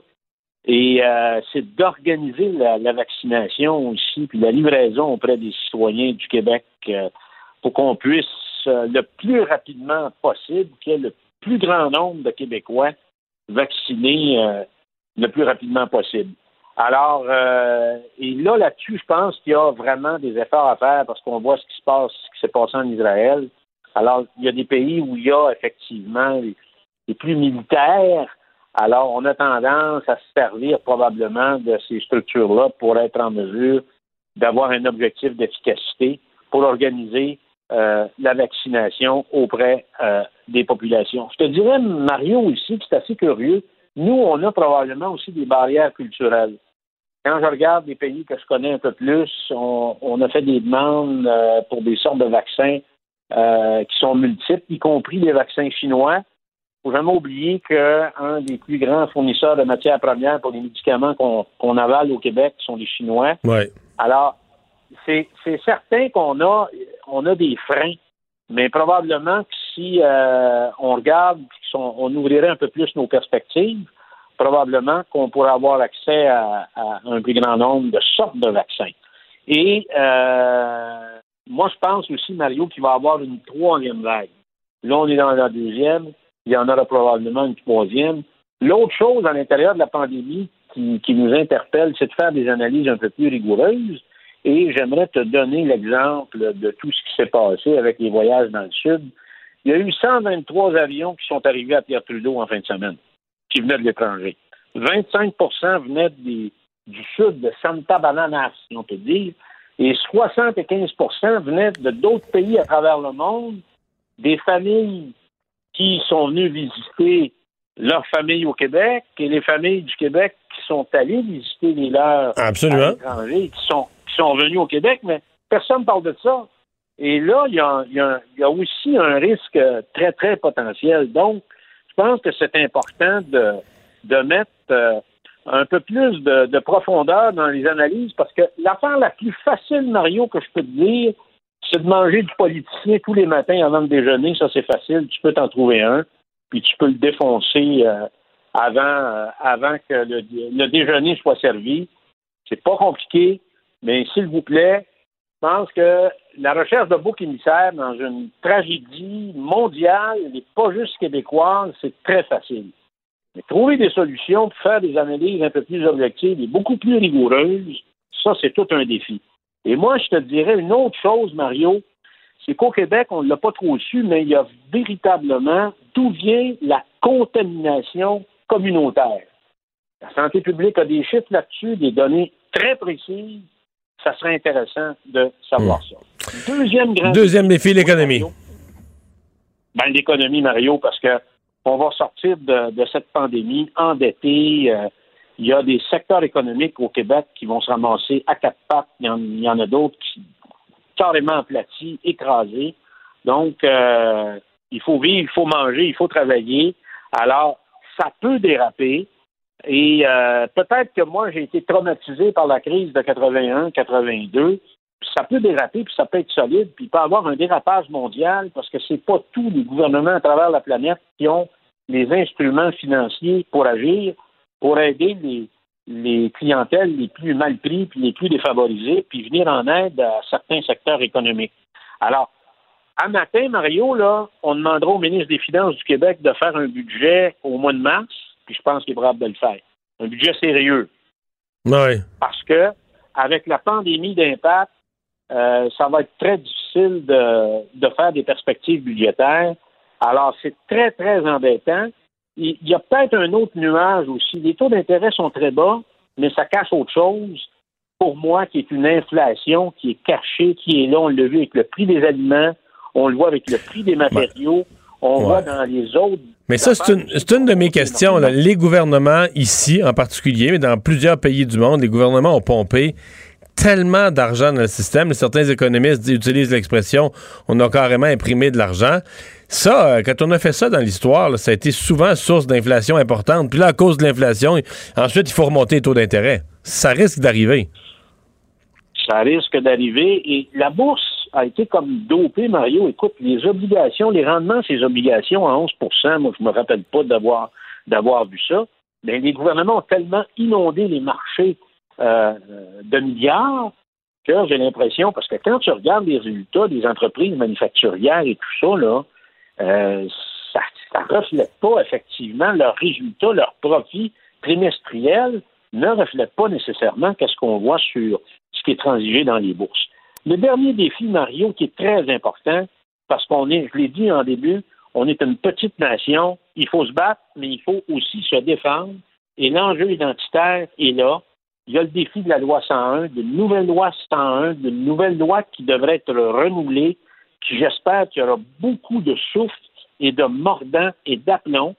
Euh, il faudra que le gouvernement du Québec et tous les autres corps euh, de la société civile puissent continuer à défendre le projet de loi de la laïcité parce qu'il va continuer à être attaqué. Et le Québec devrait prendre l'offensive, tant qu'à moi, Mario, dans une nouvelle politique d'immigration qui devrait être totalement différente pour être en mesure de répondre aux besoins du Québec, puis d'être en mesure de contrôler davantage ce secteur qui représente, à mes yeux, un des défis les plus importants pour la prochaine décennie. Donc, une petite nation comme la nôtre doit se relever, passer à travers la, pandémie, se redresser et se défendre aussi. Et ça, je pense et, que c'est et, dans l'identité, est-ce que tu inclus, est-ce que tu inclus ce qui devrait être à l'ordre du jour de l'hiver, euh, la question linguistique? La, ben, la loi 101, oui. Je l'ai dit, euh, c'est le premier bout. C'est la question de la refonte de la loi 101. Mais ça, c'est. L'unanimité, c'est majeur. Eh, mais ma question, est-ce que ça va être possible de le faire euh, en parallèle? Si la pandémie est dans l'état actuel, est-ce qu'on va devoir reporter ça encore? Parce que techniquement, ça devait se faire là, cet hiver. Hein? Ça devrait se faire exactement, Mario. Alors, s'ils ne le font pas, ils vont l'accuser de se traîner les pieds, puis s'ils le font, ils vont dire qu'il y a d'autres priorités, parce que actuellement, Mario, l'obsession du gouvernement, puis c'est tout à fait correct, c'est la pandémie. Euh, le gouvernement est focusé là-dessus, donc les ressources importantes du gouvernement sont consenties, sont, consenties à ça, en commençant par l'attention du premier ministre lui-même. merci beaucoup, Gilles. Merci, Mario. Salut. On s'arrête pour aller à la pause. Le remède à la désinformation. Le remède à la désinformation. Mario Dumont et Vincent Dessureau. Cube Radio. Cube Radio. Cube Radio. En direct à LCN. Et je retrouve tout de suite euh, Mario Dumont. Euh, Mario, euh, bonsoir. Bonsoir. Alors, on est encore une fois devant des choix difficiles. retour au confinement, la question de l'économie. Est-ce qu'on est capable de sauver l'économie avec un reconfinement? Bon, il va y avoir un coût. Euh, une des questions qui va se poser, c'est que là, on n'a plus la PCU. La dernière fois qu'on a arrêté euh, toute l'économie, il y avait la PCU pour assurer un revenu là, à tout le monde. Là, il faudra qu'on pense à des mécanismes de compensation. Donc, l'économie, c'est un gros volet. Maintenant, jusqu'où va aller le gouvernement? La construction, le manufacturier, le gros manufacturier, dans certains cas, il y a des entreprises et que c'est pas facile quand on fait ce qu'on appelle un shutdown, on arrête la production. C'est long arrêter la production, faut nettoyer les machines, c'est long repartir la production, il y a un coût élevé à ça. Donc, ce sont des décisions vraiment très, très difficiles pour le gouvernement.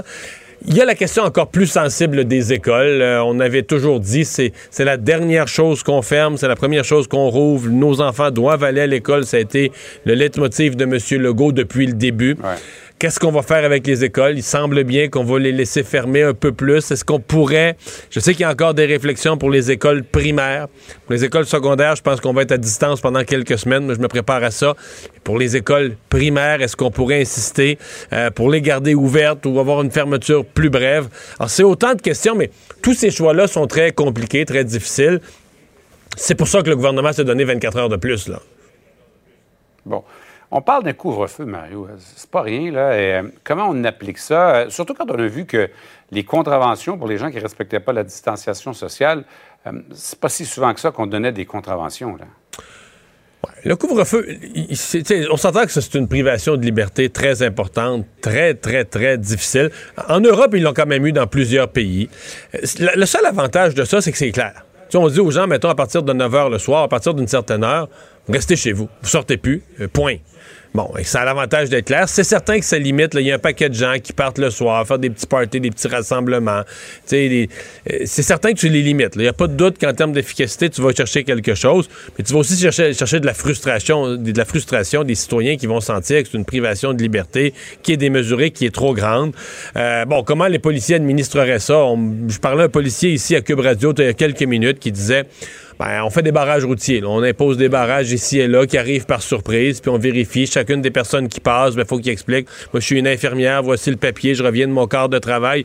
faut justifier son passage sur la route. C'est quelque chose.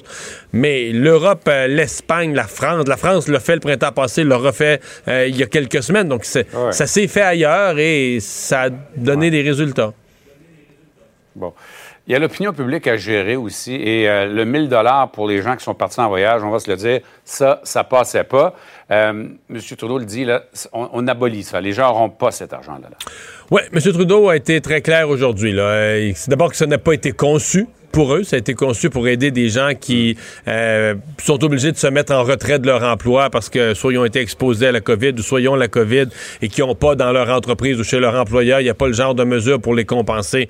C'est un trou dans le système, en fait, dont ils profitaient. Là. ben exactement. Ben, c'est un trou dans le système. C'est un programme. le- le- disons que le gouvernement de M. Trudeau a eu tendance à créer des programmes très généreux. Certains diront euh, trop généreux, trop faciles à obtenir.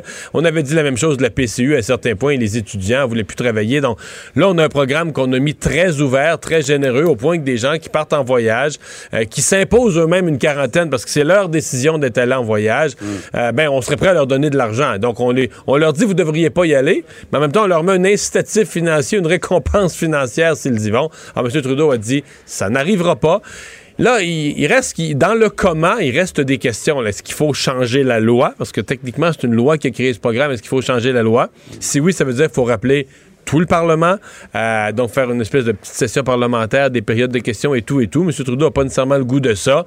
Est-ce que le gouvernement, par règlement, pourrait trouver une façon, euh, juste au Conseil des ministres, de voter une règle ou une façon d'administrer le programme qui oblige pas de changer la loi? C'est ce que... Il n'était pas encore capable de répondre à cette question-là aujourd'hui. Euh, Là où M. Trudeau, c'était moins clair. Là-dessus, il était très clair. Là où c'était pas mal moins clair, c'est toute l'administration. Par exemple, de la quarantaine. Il a dit, ah, quelqu'un pour la quarantaine pour aller jusqu'à faire de la prison. Ça, c'est en théorie. Mais le problème, c'est que la quarantaine, tout est en théorie. là. Tout ce qui tourne autour de la quarantaine, c'est sur papier. Dans les faits, j'interrogeais hier le, le- le- le patron du syndicat des agents des services frontaliers qui me disait, je veux dire, il n'y a personne pour administrer ça, personne pour imposer ça. On fait un peu de sensibilisation. Et même quand les citoyens disent aux douaniers qu'ils n'ont pas l'intention de respecter la quarantaine, ils n'ont même pas le pouvoir de faire quoi que ce soit. Les gens s'en retournent, les gens s'en retournent chez eux et font ce qu'ils veulent. C'est pas simple, en tout cas. Merci beaucoup, Mario. Là. Au revoir. Alors Vincent, dans ce qu'on surveille ce soir, euh, de la politique et du sport. Oui, beaucoup de choses. euh, et euh, les- les- écoute, c'est presque du sport, là, ce qui se passe en Georgie. Vous rappelez que c'est euh, bon, le, le deuxième tour de l'élection de deux sénateurs en Georgie qui vont départager qui des républicains ou des démocrates vont contrôler le Sénat pour les deux prochaines années. Alors, c'est vraiment un vote critique. Et également... Mais en Georgie, on avait eu le résultat de la présidentielle, je pense, sept jours après le. Ah oui, ça avait été éternel. D'ailleurs, avait, on avait compté tout le vote par la poste après. Puis... Ben, faut se rappeler, ça s'est joué par 12 000 votes. C'était extrêmement serré. D'ailleurs, on s'attend à ce que ce soit tout aussi serré et qu'on ait, euh, peut-être à la même heure demain, on ne saura pas qui gagne encore euh, Mario. Et euh, évidemment, championnat mondial junior de hockey. Ce soir, c'est 21h30. Je pourrais pas l'écouter non plus. Je fais salut, bonjour demain, Mario. Je me lève à 3h moins quart. Canada, États-Unis, donc 21h, 21h30. Et euh, on attend évidemment demain 17h ce point de presse important de François Legault. D'ailleurs, d'ailleurs, M. Legault a rencontré cet après-midi les chefs des partis d'opposition.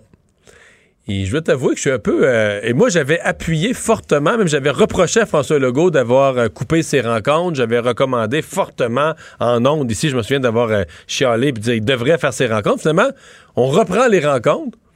Et qu'est-ce qui est arrivé cet après-midi? La rencontre s'est terminée et cinq minutes après, Radio-Canada avait tout obtenu. Donc, il y a- il un des trois chefs des partis d'opposition qui a sorti de la rencontre, a pris le téléphone, a immédiatement appelé Radio-Canada, puis a donné tout le détail de la rencontre. Oui, parce que ce qu'on dit, là, euh, du confinement, 3-4 semaines de plus, télétravail obligatoire, école fermée, euh, une semaine le primaire, deux semaines secondaire, garderie ouverte, couvre-feu, on est en Et la, et la journaliste de Radio-Canada cite sa source comme étant euh, une des personnes présentes à la rencontre des trois chefs. là. Ben, et dans le devoir aussi, on cite plusieurs sources là, qui ont évoqué ce que, ce que M. Legault avait dit au chef d'opposition. Alors, ça a sorti euh, très rapidement. Cinq minutes après. C'est pas, je sais pas. Je trouve pas ça chic-chic de la part des chefs d'opposition. Tu sais, tu demandes, tu dis, on va avoir des rencontres privilégiées avec le premier ministre pour être euh, pr- pr- partie prenante aux décisions, pas l'apprendre aux, aux nouvelles en même temps que tout le monde. Cinq minutes après, c'est sur Twitter. Cinq minutes après, tu appelles Radio-Canada tu donnes tout ce qui a été, le mot à mot de tout ce qui a été dit dans la rencontre. C'est moyen. Merci Vincent, merci à vous d'avoir été là. Rendez-vous demain à 15h30. Pour l'instant, c'est Sophie Durocher qui s'installe au micro. Cube Radio.